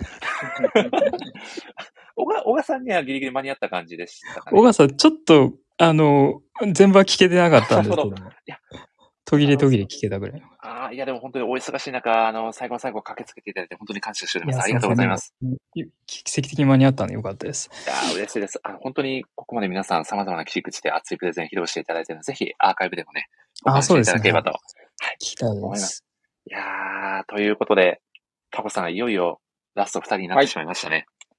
そうですね。いやー、ちょっと気持ちもありますが。そうですね。あただね、最後はぜひこのお二人にね、締めていただきたいと思いますので、どうしましょう、タコさん。どちらからお願いしましょうか。えー、どうしま、まあ、そうですね。まあ、宮尾さん、はい。あの、この後すぐ、もしかしたら出てかなきゃいけないかもしれない。あ、すいません。ありがとうございます。そうですね。では、宮尾さん、では、そんなに忙しいんですか？そんな、そんな分刻みのスケジュールでこのラジオにね来ていただいて、ありがたすぎるいや申し訳ないいや、とんでもないです。では、宮尾さんからでは先にプレゼン、はい持ち時間最大10分でお願いいたします。了解です。はい、お願いします。お願いします。えっと、まあ、今回ちょっとその名言ということだったんですけれども、まあ、あの、えーっと、おそらく皆さん予想されてる感じだと、まあ、キャプテン翼とかですね、あと、あの、名言といえば、あの、ガナン親方のですね、名言を話すかなと思われてるかもしれないですけど、今日はですね、あの、それを封印してですね、えーちょっと別の作品を、あの、紹介したいなと思います。で、実は前もちょっとだけお話ししたんですけれども、えっと、僕、実はあの、ハロルド・作石先生の作品がめちゃくちゃ好きで、作家としてですね、作品名じゃないか、そうですね。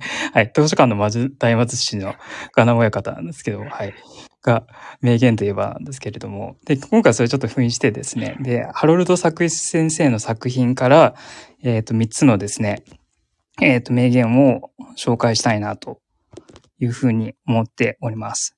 で、えっ、と、ハロルド・作一先生の作品なんですけれども、それをすごくこう推している理由っていうのがあって、それはですね、あの、どの作品も、えっ、と、辛い立場の人たちがですね、諦めないで這い上がる物語っていうのをですね、えっ、と、紹介しているっていうところがですね、えっ、と、個人的にハロハロルド・作石先生の作品がすごくこう好きなところなんですね。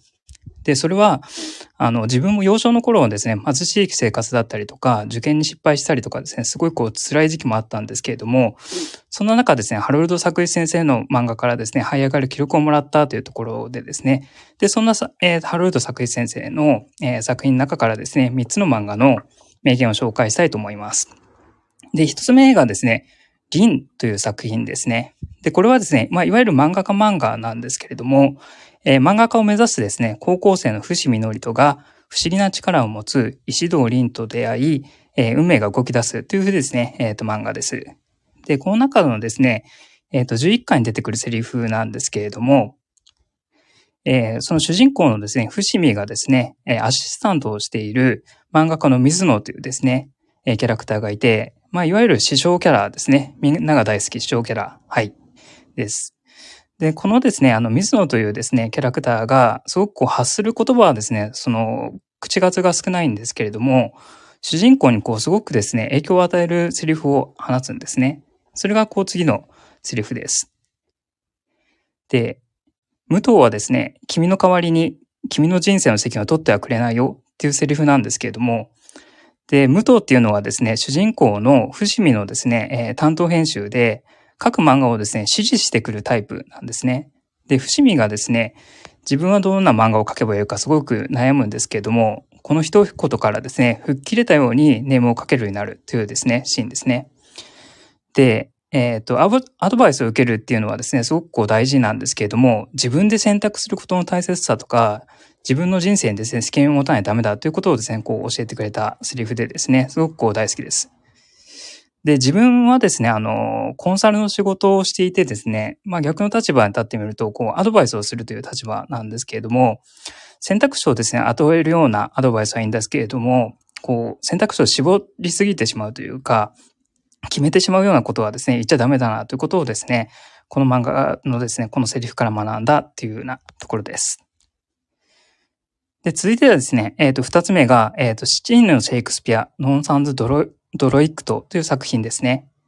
で、これはですね、ウィリアム・シェイクスピアのですね、生涯を描いた作品でして、実はシェイクスピアがですね、一人じゃなくて、七人でですね、えー創作していたというですね、そういった演劇に関する漫画です。で、えっ、と、この中でですね、こう、すごくこう、好きなセリフがあるんですけれども、それがですね、次のセリフです。シアター座は夢でできている。っていうですね、えーセリフでして、で、あるものは泣くために、あるものは笑うために、あるものは現実を忘れるために、あるいは人生の夢を知るために足を運ぶ。その時、見ている者の心は自由だ。っていうですね、えっ、と、セリフです。で、作中のですね、その主人公の、えっ、と、シェイクスピアがですね、身分が高いキャラクターから謝罪を要求されるっていうシーンで出てくるんですけれども、えっ、と、身分の違いなんかはですね、関係なく、そういったですね、演劇っていうのが、そう、心を自由にしてくれるっていうセリフでですね、非常にこう、好きなセリフです。で、漫画とかですね、我々も読んでると、その罪悪感を感じたりとかですね、まあ、ちょっとなんかこう生産性がないんじゃないのかなみたいなですね、そういったところをですね、こう感じてしまうようなことがあるんですけども、まあ、そうじゃなくて、そういった余白ですとか、あるいは自由を謳歌するっていうことがですね、大切だということをですね、教えてくれたセリフです。で最後、三つ目がですね、あの、ベックっていう漫画ですね。これはこうご存知の方も多いと思うんですけれども、えー平凡なですね、中学生の少年小雪が天才的なギタリストの竜介に出会って音楽に乗りこのめり込むというですね、漫画です。で、この中のですね、22巻に出てくるセリフなんですけれども、まあ、次のようなセリフです。下に行ったことがなければ上には行けない。右に行ったことがなければ左には行けない。絶望したことがなければ本当に大事なことはわからない。というセリフです。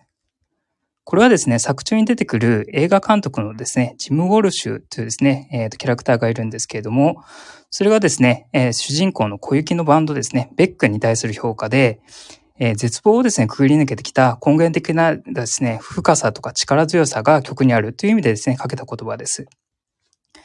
で、私はですね、あの、中小企業診断士というですね、仕事をしているんですけれども、まあ、大企業なんかに比べるとですね、その弱い立場のにのですね、まあ、経営者といいますか、そういった人たちのですね、支援をしているんですが、まあ、そういったですね、弱い立場の人たちに寄り添いたいっていうふうにですね、考えていて、まあ、それはですね、自分自身が失敗とか挫折とかをですね、経験したからこそ、自分のですね、そういったこう辛い、えー時期をですね、肯定してくれるっていうですね、このセリフがですね、こうすごく、えー胸に響いてですね、まあ、このセリフをですね、こう、あの、胸に刻みながら、今もですね、あの、支援している時とかっていうのは、あの、人々にこう、えっ、と、寄り添いながらですね、アドバイスをしたりとかしたいというふうにですね、思っているというところで、えっ、と、こちらをですね、紹介させていただきました。はい、以上です。おー、宮尾さん、ありがとうございます。ありがとうございます。ありがとうございます。いやー、素晴らしい。ご自身のね、こう、お仕事感にも関わってくるようなうん。熱い、ね、セリフ紹介でしたね。ありがとうございます。いやー、僕もてっきりキャプテン翼の作品から紹介されるとかり思っていたので、はい。ちょっと自由だはい。振りではなかった。はい。ちょっと平成を装ってましたけど、僕自身もかなり同義物が出ましたからね。わあ、宮尾さん、じゃないんだっていう。いやーそうですね。いや、でも本当最高のプレゼンでしたね。いえいえこう、ね、こう、やっぱりこう、弱い立場の人に寄り添いたいっていう気持ちも、ね、ご自身のこう、働き方にもつながるような、ね、そういったこう、刺さったセリフ、まさにこう人生に影響を与えられたセリフなのかなと、はい、お聞きしていて感じましたね。タコさんはいかがでしたか？そうですね。本当にまあその通りなんですけど。まあベック、あのトライさんも実は紹介されてましたけど、なんか最後のセリフは本当にそうだね。なんかよく漫画家ってその経験したことしか書けないっていう話で、で、いや、ファンタジーはどうなんだみたいな、そういうことがあるんですけど、それって多分、この、こういうことかなって思っていて、その、話は違うんだけど、根源的な部分は、うん。その共通してるよね、みたいな、その、ね、っていうのが、なんか思ってたんで、なんか、その最後のセリフが本当にその、そのことを調べる。きっとハロルド先生も、なんかいろんなものを乗り越えて、あの、それが作品に乗っかっていて、で、それが、まあ、あの、宮尾さんだったり、いろんな人に伝わってるんだなっていうふうに思って、めっちゃいいセリフやなっていうふうに思いましたね。ああ、さすがいですね。タコさん。のコメントもまた刺さりますね。いやね。いいい。なんか、あーありがとうございます。澤さんいかがでしたか？いや、なんか、この後の自分の話と比べると、ちょっとなんか、いや、僕は割とこう、自分のなんか、こう、大事にしてることみたいな話になっちゃうので、なんかこう非常に学びがあったので、はい。まあ、いつ、いつもそうなんですけど、すごい貴重な話を聞かせてもらってるなと思って。いや、とんでいもないです。そうですよね。そしてあの、冒頭であの、作品を語るときにあの、ガナン親方って言われてなんかちょっとあ、なんか、そうそうそう。コメントでツッコミを入れてしまうっていう。謝罪案件ですね。もはやガナン親方自身が作品なんだなということで、宮尾さんの中ではね。いやーありがとうございます。いや、いやーでも本当にお忙しい中、ね、あの、素敵なプレゼン構成していただいて、本当に感謝しております。宮尾さんありがとうございます。いいこちらこそありがとうございます。ありがとうございます。ありがとうございます。いやーでは、澤さん、いよいよお待たせいたしました。はい。では、今回のイベント会第1部の鳥になりますね。おでは、はい。鳥ってやったことあったっけかな？おそらく、もしかして初め初ですか？てですかね。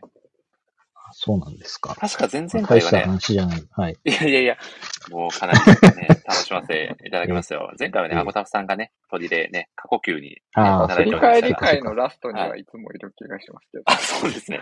最後にはいつもあれは残っ、あれは残って喋ってるだけなんで。いや今回もね、澤さんの、はいえー人生に影響を与えた漫画のセリフプレゼン、持ち時間最大10分でよろしくお願いいたし10ます。分ですね。はい。はい、お願いします。はい、お願いします。はい、お願いします。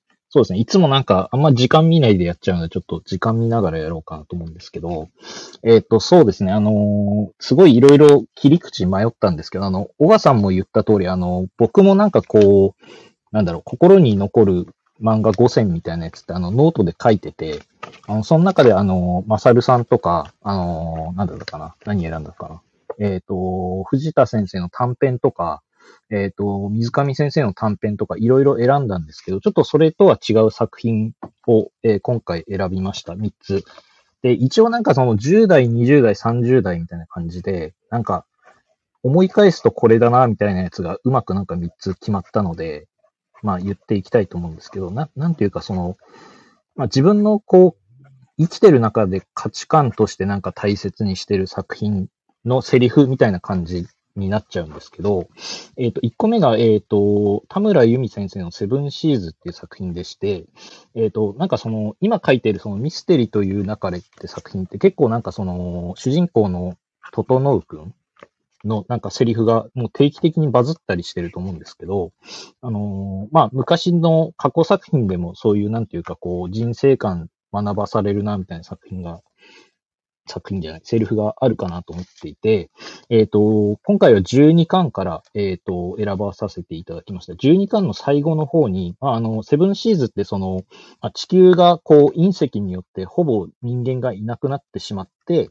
で、なんかその、えっ、と、いなくなるって分かった時に選ばれたこう、若い人たちが、こう、タイムカプセルみたいなので未来に行くみたいな、あの、話なんですけど、まあ、あの、まあ、12巻でだいぶ話が進んできて、で、なんかその、まあ、一人、こう、結構年上の女性の方も、えっ、と、一緒にいて、その人はもう旦那さんが、その隕石で死んじゃってるんですよね。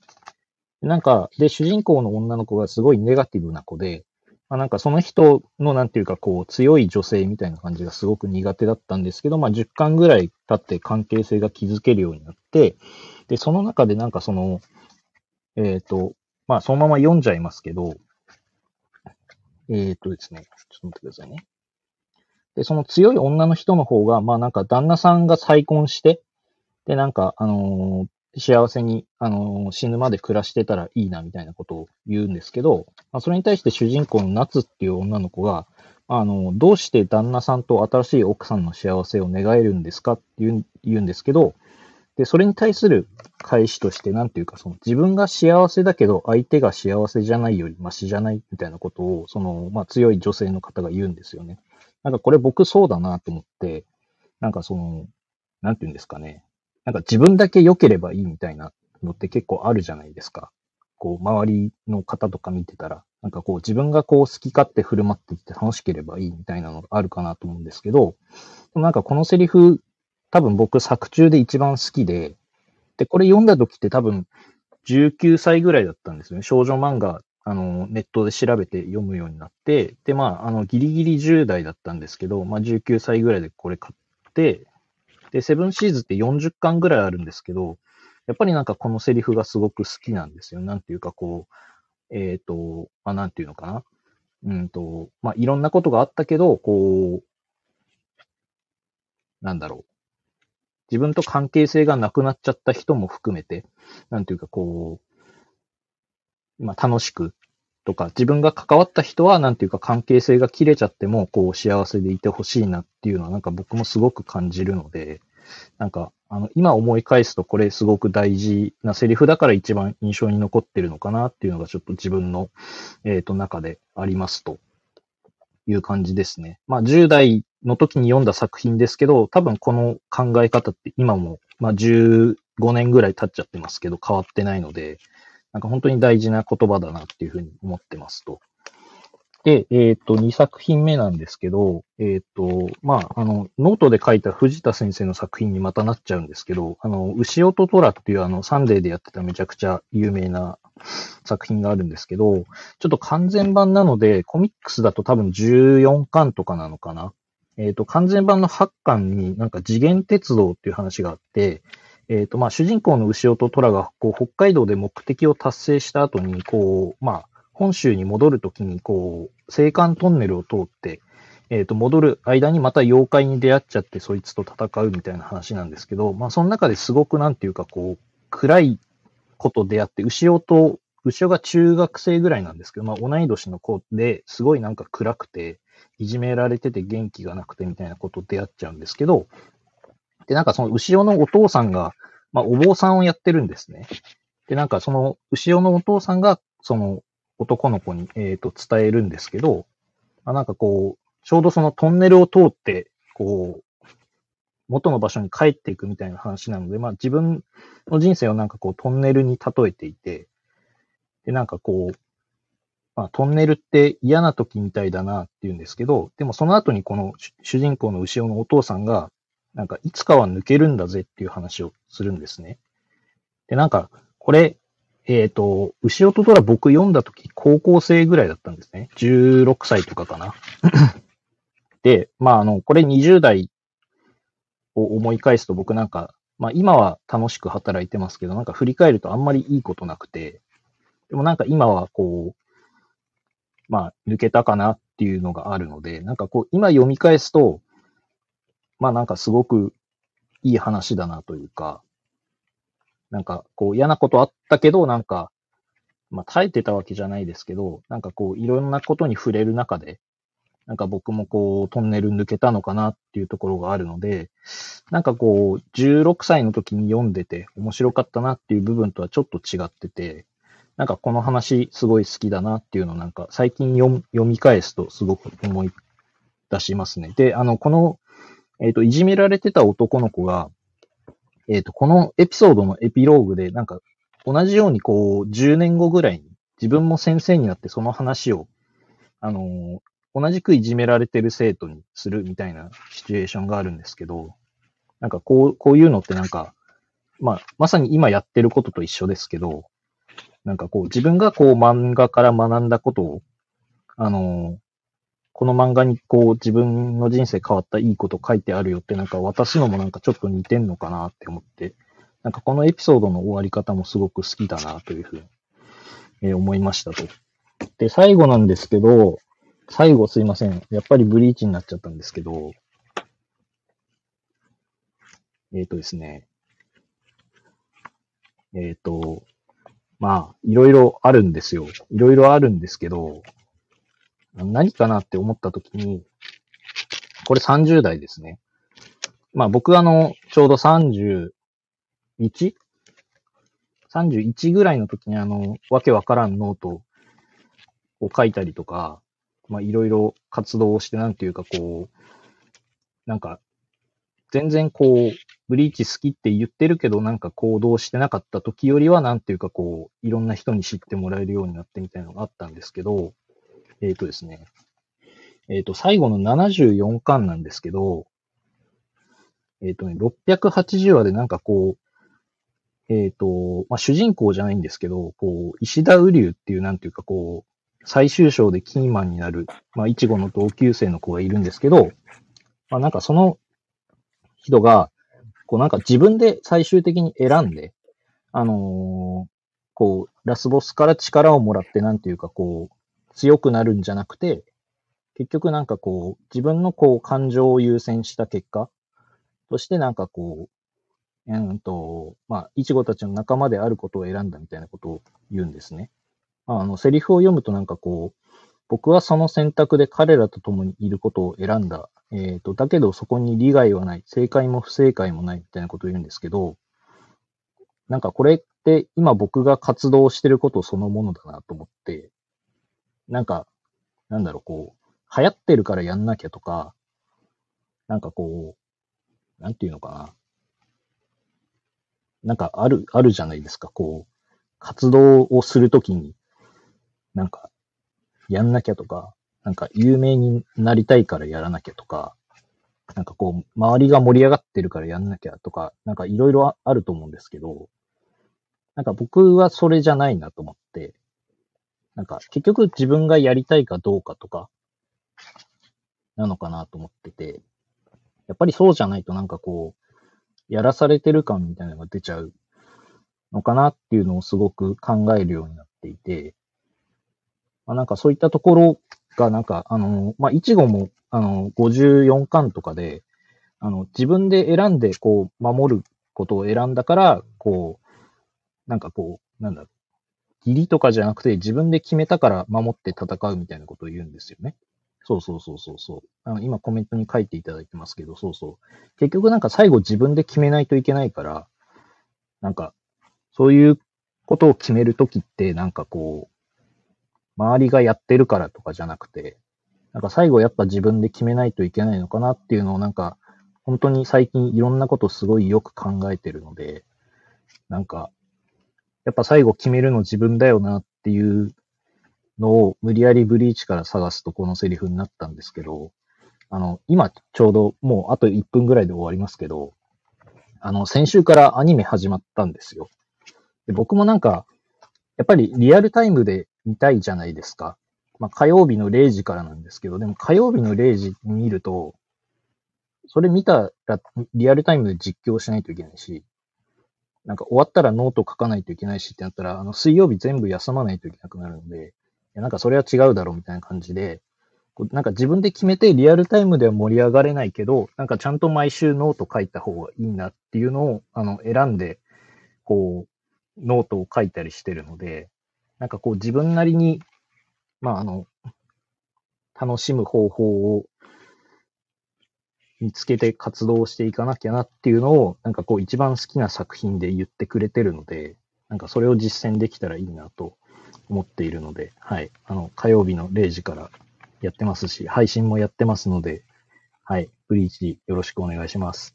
ブリーチよろしくお願いしますってなんで、まあ、はい。10分、10分経ったので 終わりますが、はい。ブリーチをよろしくお願いします。以上です。いやー、澤さんありがとうございます。はい。ありがとうございいます。やー、最終的にブリーチのプレゼンに、はい。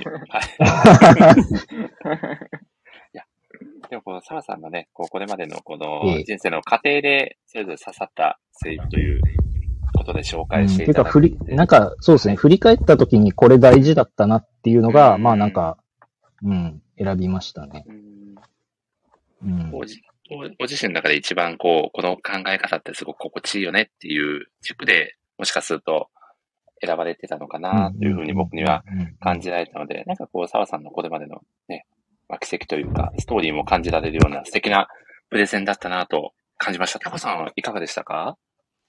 そうですね。なんか、鳥にふさわしいなって思ったのは、まあ、うん特に2番目のね、とこなんて、こう、先ほどその、なんていうんですかね。あの、お仕事ドラのエピソードの中で、こう、はい。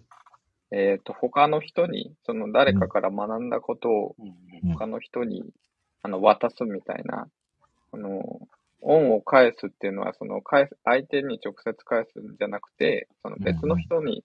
返していくみたいな話がありますけど、なんか、うん。そしてそれをなんかこのプレゼン大会につなげてくれるという素晴らしいつなぎだなっていうありがとうございます。のがありましたね。あと、そう、ブリーチは確かにあそ、あれをウリュウがうん。言うのがやっぱりいいですよねっていうのが 確かに 印象に残ってますね。あの、はいなん、なんて言うんでしょうね。なんか、ウリュウってどっちかというとその、なんか効率うんうん中というか、こう、なんていうか、もともとはそれ利害でうん選びそうなうん。キャラクターとして最初は出てきたけども、うん、最後の最後で、そうではなくてっていうところうんで、うんあの、その選択、なんか、ある意味、こう、成成長とかそういうところではなくて、それよりも大事なとこがあるよみたいな、そういうところを選んでるっていうのが、なんかそれをウリュウが言ってるっていうのは、そうですね。確かになーうんっていう、改めて思いましたね。はい。はい。いやータオさんありがとうございます。はい。いやーこれタコさんのプレゼンの感想までがプレゼンですからね。そうですね。僕に、今僕に加点入りましたけどね。でもこれまでの皆さんにも加点入っているので、あある意味フラットな状態かもしれないですね。はいはいはいいやーありがとうございま。ですも本当は違うんですよ。あの、トンネルを抜けたら、ブリーチっていう沼があって、そこに落ちたみたいな話をしたかったんですけど。それはそれでお聞きしたかった気持ちですねいやーいいですね。いやーありがとうございます。宮尾さん、いかがでしたか？ぜひご感想お願いします。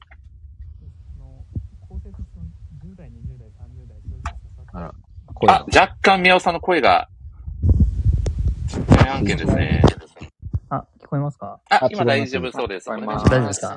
はい。はい。あの、構成としてその10代、20代、30代で、それぞれ刺さったセリフっていうお話だったと思うんですけども、確かにその年代によってこう刺さるセリフとか違ってくるようなとか、うん同じ漫画読んでも、やっぱりこう年数経った後また読み返してみるとこう違う発見があるな、うんみたいなのが、うんすごく思って、はい。すごく良かったです。いやー、皆さんありがとうございます。いや、タコさん、もうラストを飾るにふさわしいお二人のプレゼンでしたね。はい、まさに。そうでしいやいやもう本当に素敵な最高の時間でしたね。宮尾さん、澤さん、本当にありがとうございます。ありがとうございます。ますいやー、でもこのね、もうこの素敵なね、プレゼン披露していただいたきっかけで、いよいよ半年派からね、どっしゃし派に、そこはなかなかハードル高そうだけどな。まだ、まだ、まだダメですかね。もう2年以上やってるんですけど、まだダメかという。いや、いやでも本当に、あのーお二人のね、プレゼンが、こう、このイベント会を締めてくれたなという、もう感謝の気持ちでいっぱいです。本当に今日はありがとうございました。ありがとうございます。はい、ありがとうございま。ますす最後に、あの、投票もございますので、ぜひ、あの、お時間いです限り最後まで聞いていただければと思います。よろしくお願いします。本当にありがとうございました。ははい。い。では、失礼させていただきます。ありがとうございます。いやー、タコさはい。ん、濃厚な2時間でしたね。そうですね。本当に、いや、面白いなって思いましたね。なんか、か、まあ、あの、すさっき言った、もう言いましたけど、やっぱ、皆さんなんかそれぞれスタイルだったり、うんうんうん。まあ、作品もセリフももちろんですけど、なんか本当にそれぞれの色が出てて、めちゃくちゃ良かったですね。そうですよね。いや、本当にいい時間を過ごせたなという気持ちでいっぱいですが、最後にですね、タコさん、はい。投票が控えております。いやー、これは、これはマジでどうし、え、私もするんすかね？そうですね、僕とタコさんも参加、はい、する形で、はい、はいそうですね。やらせていただければと思います。そしてですね、タコさん、なんとですね、はい。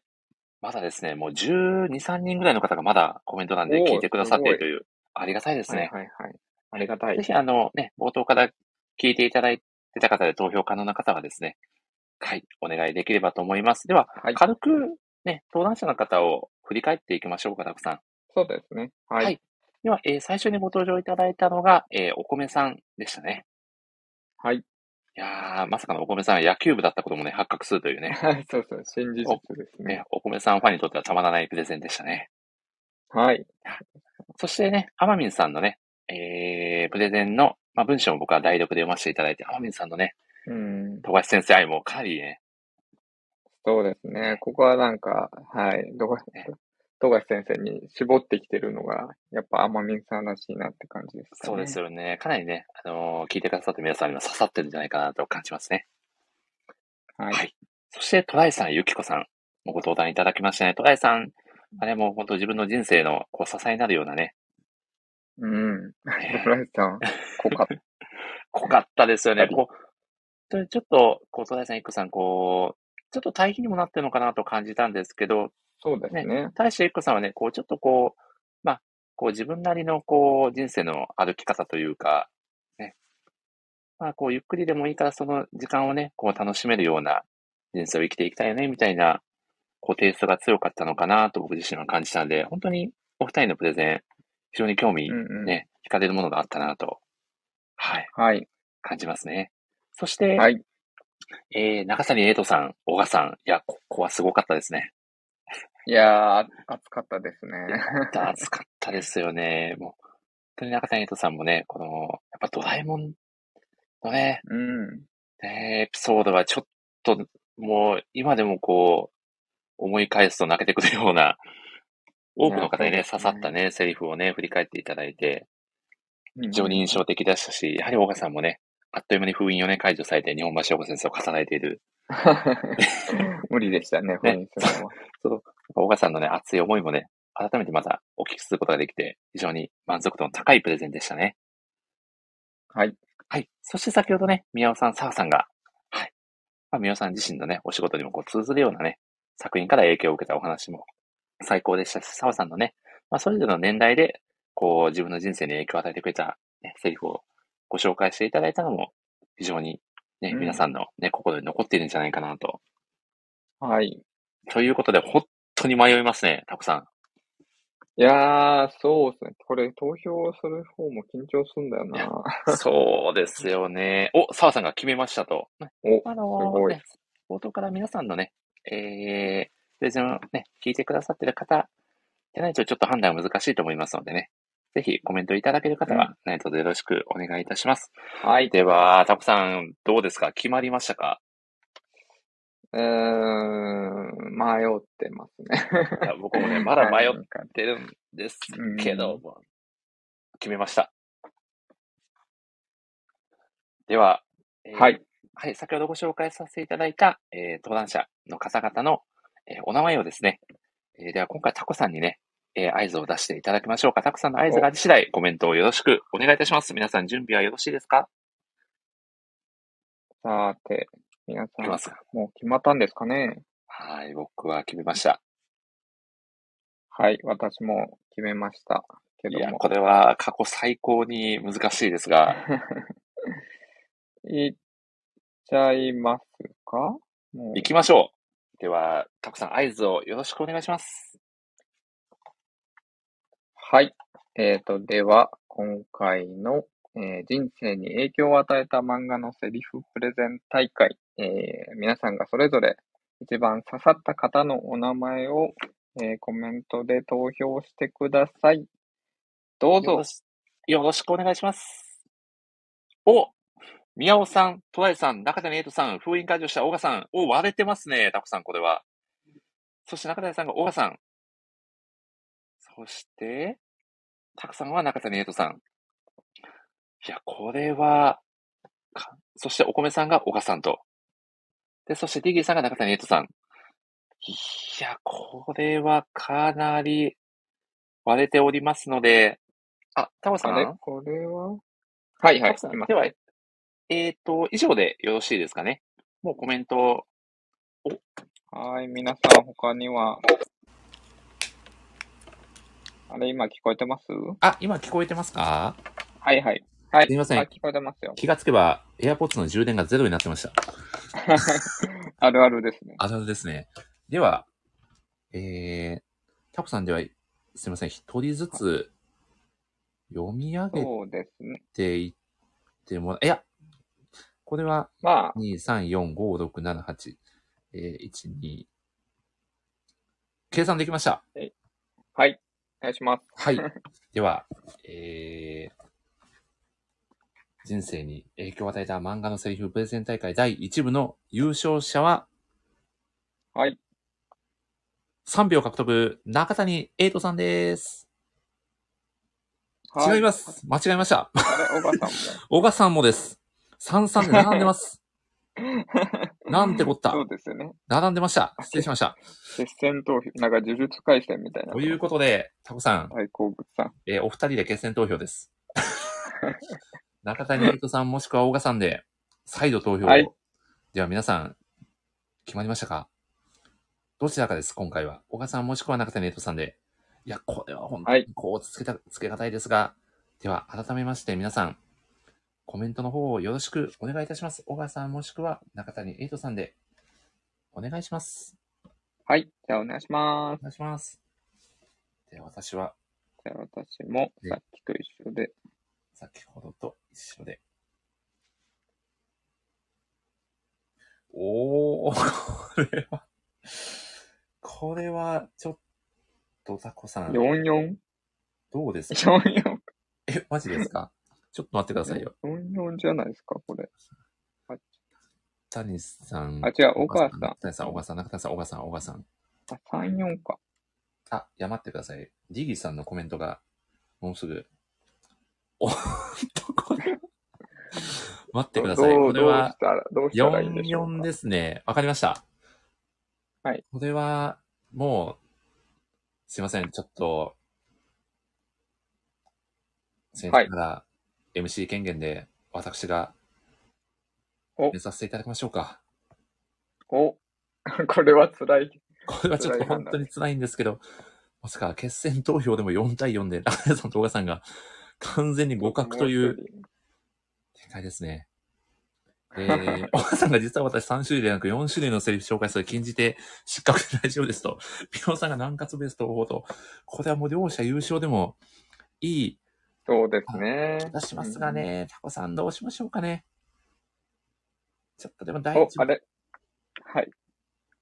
モンさんの判断で、わかりましたやりましょう。いや、ではちょっとすいません。あのー大変心苦しいですが、私も先ほど投票させていただいた中谷エイトさんに今回は優勝を、はい、授与させていただきたいと思います。はい。中谷さんおめでとうございます。おめでとうございます。いやー、今回は、タコさん、いやー、今回すごい、接戦に次ぐいや接戦ですね。接戦いや、まあ、本当に皆さん良かったんで、本当にそうですよね。もう皆さんそれぞれ、ね、最高に素晴らしいプレゼンを披露していただいて、うんうんうん。まあね、あくまでイベント会という形式だったんでね、そうですね投稿させていただきましたが、本当にご登壇いただいた皆さん、素晴らしかったです。そして中谷さんが自分で書くの自伝と、これは、もう自伝案件に。これ、もし。よかったら中谷さん、せっかくなんで最後、ご登壇、もし可能でしたら、少しだけ上がってきていただけると嬉しいのですが、いかがでしょう？難しければ大丈夫です。コメントいただけると嬉しいです。いや、ちょっとコメントが返ってくるまで、いやー、タコさんとこのイベントから振り返りたいなと、タコさん、今回のイベント会、ね、MC としてはね、初参加となりましたが、はい、いかがでしたか？そうですね。あーやっぱりなんか、何かその、を語るっていいですよねっていう、そうですよねまあシンプルな、はい。本当にあの、また感じましたね。そうですよね。皆さんのなかなかね、こういう話って、割合ね、聞く機会もなかったりするので、そうですね。ね、このイベント会について、えね、お話をいろいろ聞けたのも非常にいい体験でしたね。そうですね。いつもは、なんていうか、作品全体なところですけど、こうやって絞ると、その、やっぱり、その、より内容も絞られるというか、そうですよね。一人一人のこうパーソナルの部分にもね、ちょっと近づいてお話がね、していただけたのかなと思うと、お、そして、優勝者の中谷エイトさんです。改めましておめでとうございます。おめでとうございます。声が。ありがとうございます。ありがとうございます。いやー、中谷さん、今の率直なお気持ちをお聞かせください。いやなんか、あの、皆さんのこう、人生を振り返るようなプレゼンの中で、なんか優勝というところで非常に恐縮だなと思っているのと、自伝を書くのかなっていうがあるでございます。ちょっとこれはもう自分で書くよことになる可能性が今のところ50%以上ということで。いやー以上。以上。そうです。50%以上。なるほど。50%以上確実にね、ありますね。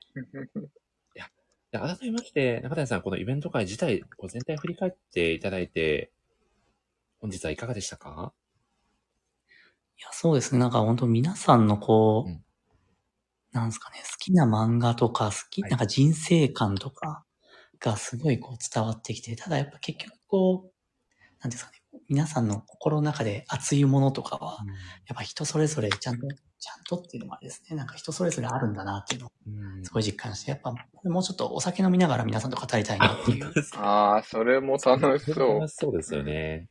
うんうんうん。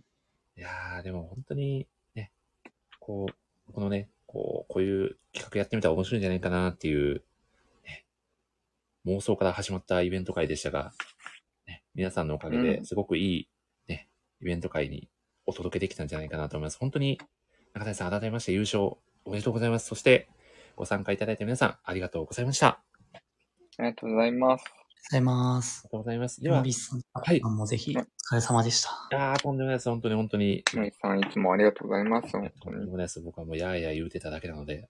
はい。いやーでもね、タコさんがね、要所でいい感じのコメントで締めてくれたんで、僕がね、ふわふわ、後半ふわふわするっていう僕の悪い癖が、ちょっとね、今回はあまり皆さんに悟られないままね、イベント会を終えることができるんじゃないかな。そんな癖があった。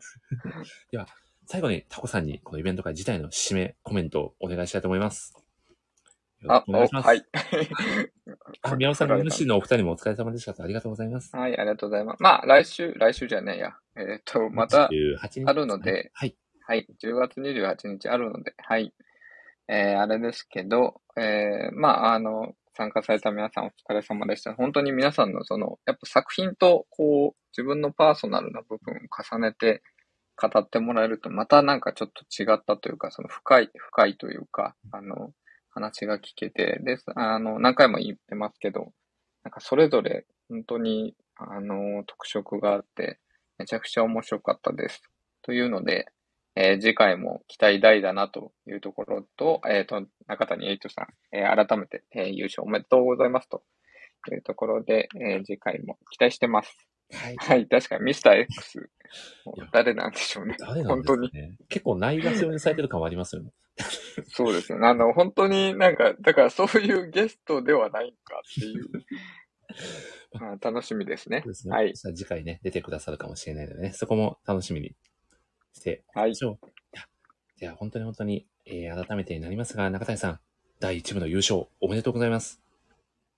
ありがとうございます。はい、ありがとうございます。で、あのーもしね、またよかったらぜひ、中谷さんゲストのメインゲストのイベント、えーイベント会か、まあ、通常放送会かもぜひね、こちらは、第、え2部の結果以下にかかわらず、ぜひやらせていただきたいなと思っておりますので、また引きあ続き。ぜひぜひ呼んでくださいはまたね、ラジオ会にも引き続き遊びに来ていただけると非常に嬉しいです。本当に今日はありがとうございました。素敵なプレゼン、最高でした。ありがとうございます。お疲れ様でした。はい。では、最後せっかくなんで、中谷さん、あの、最後の挨拶、いつものやつお願いしてもよろしいですか？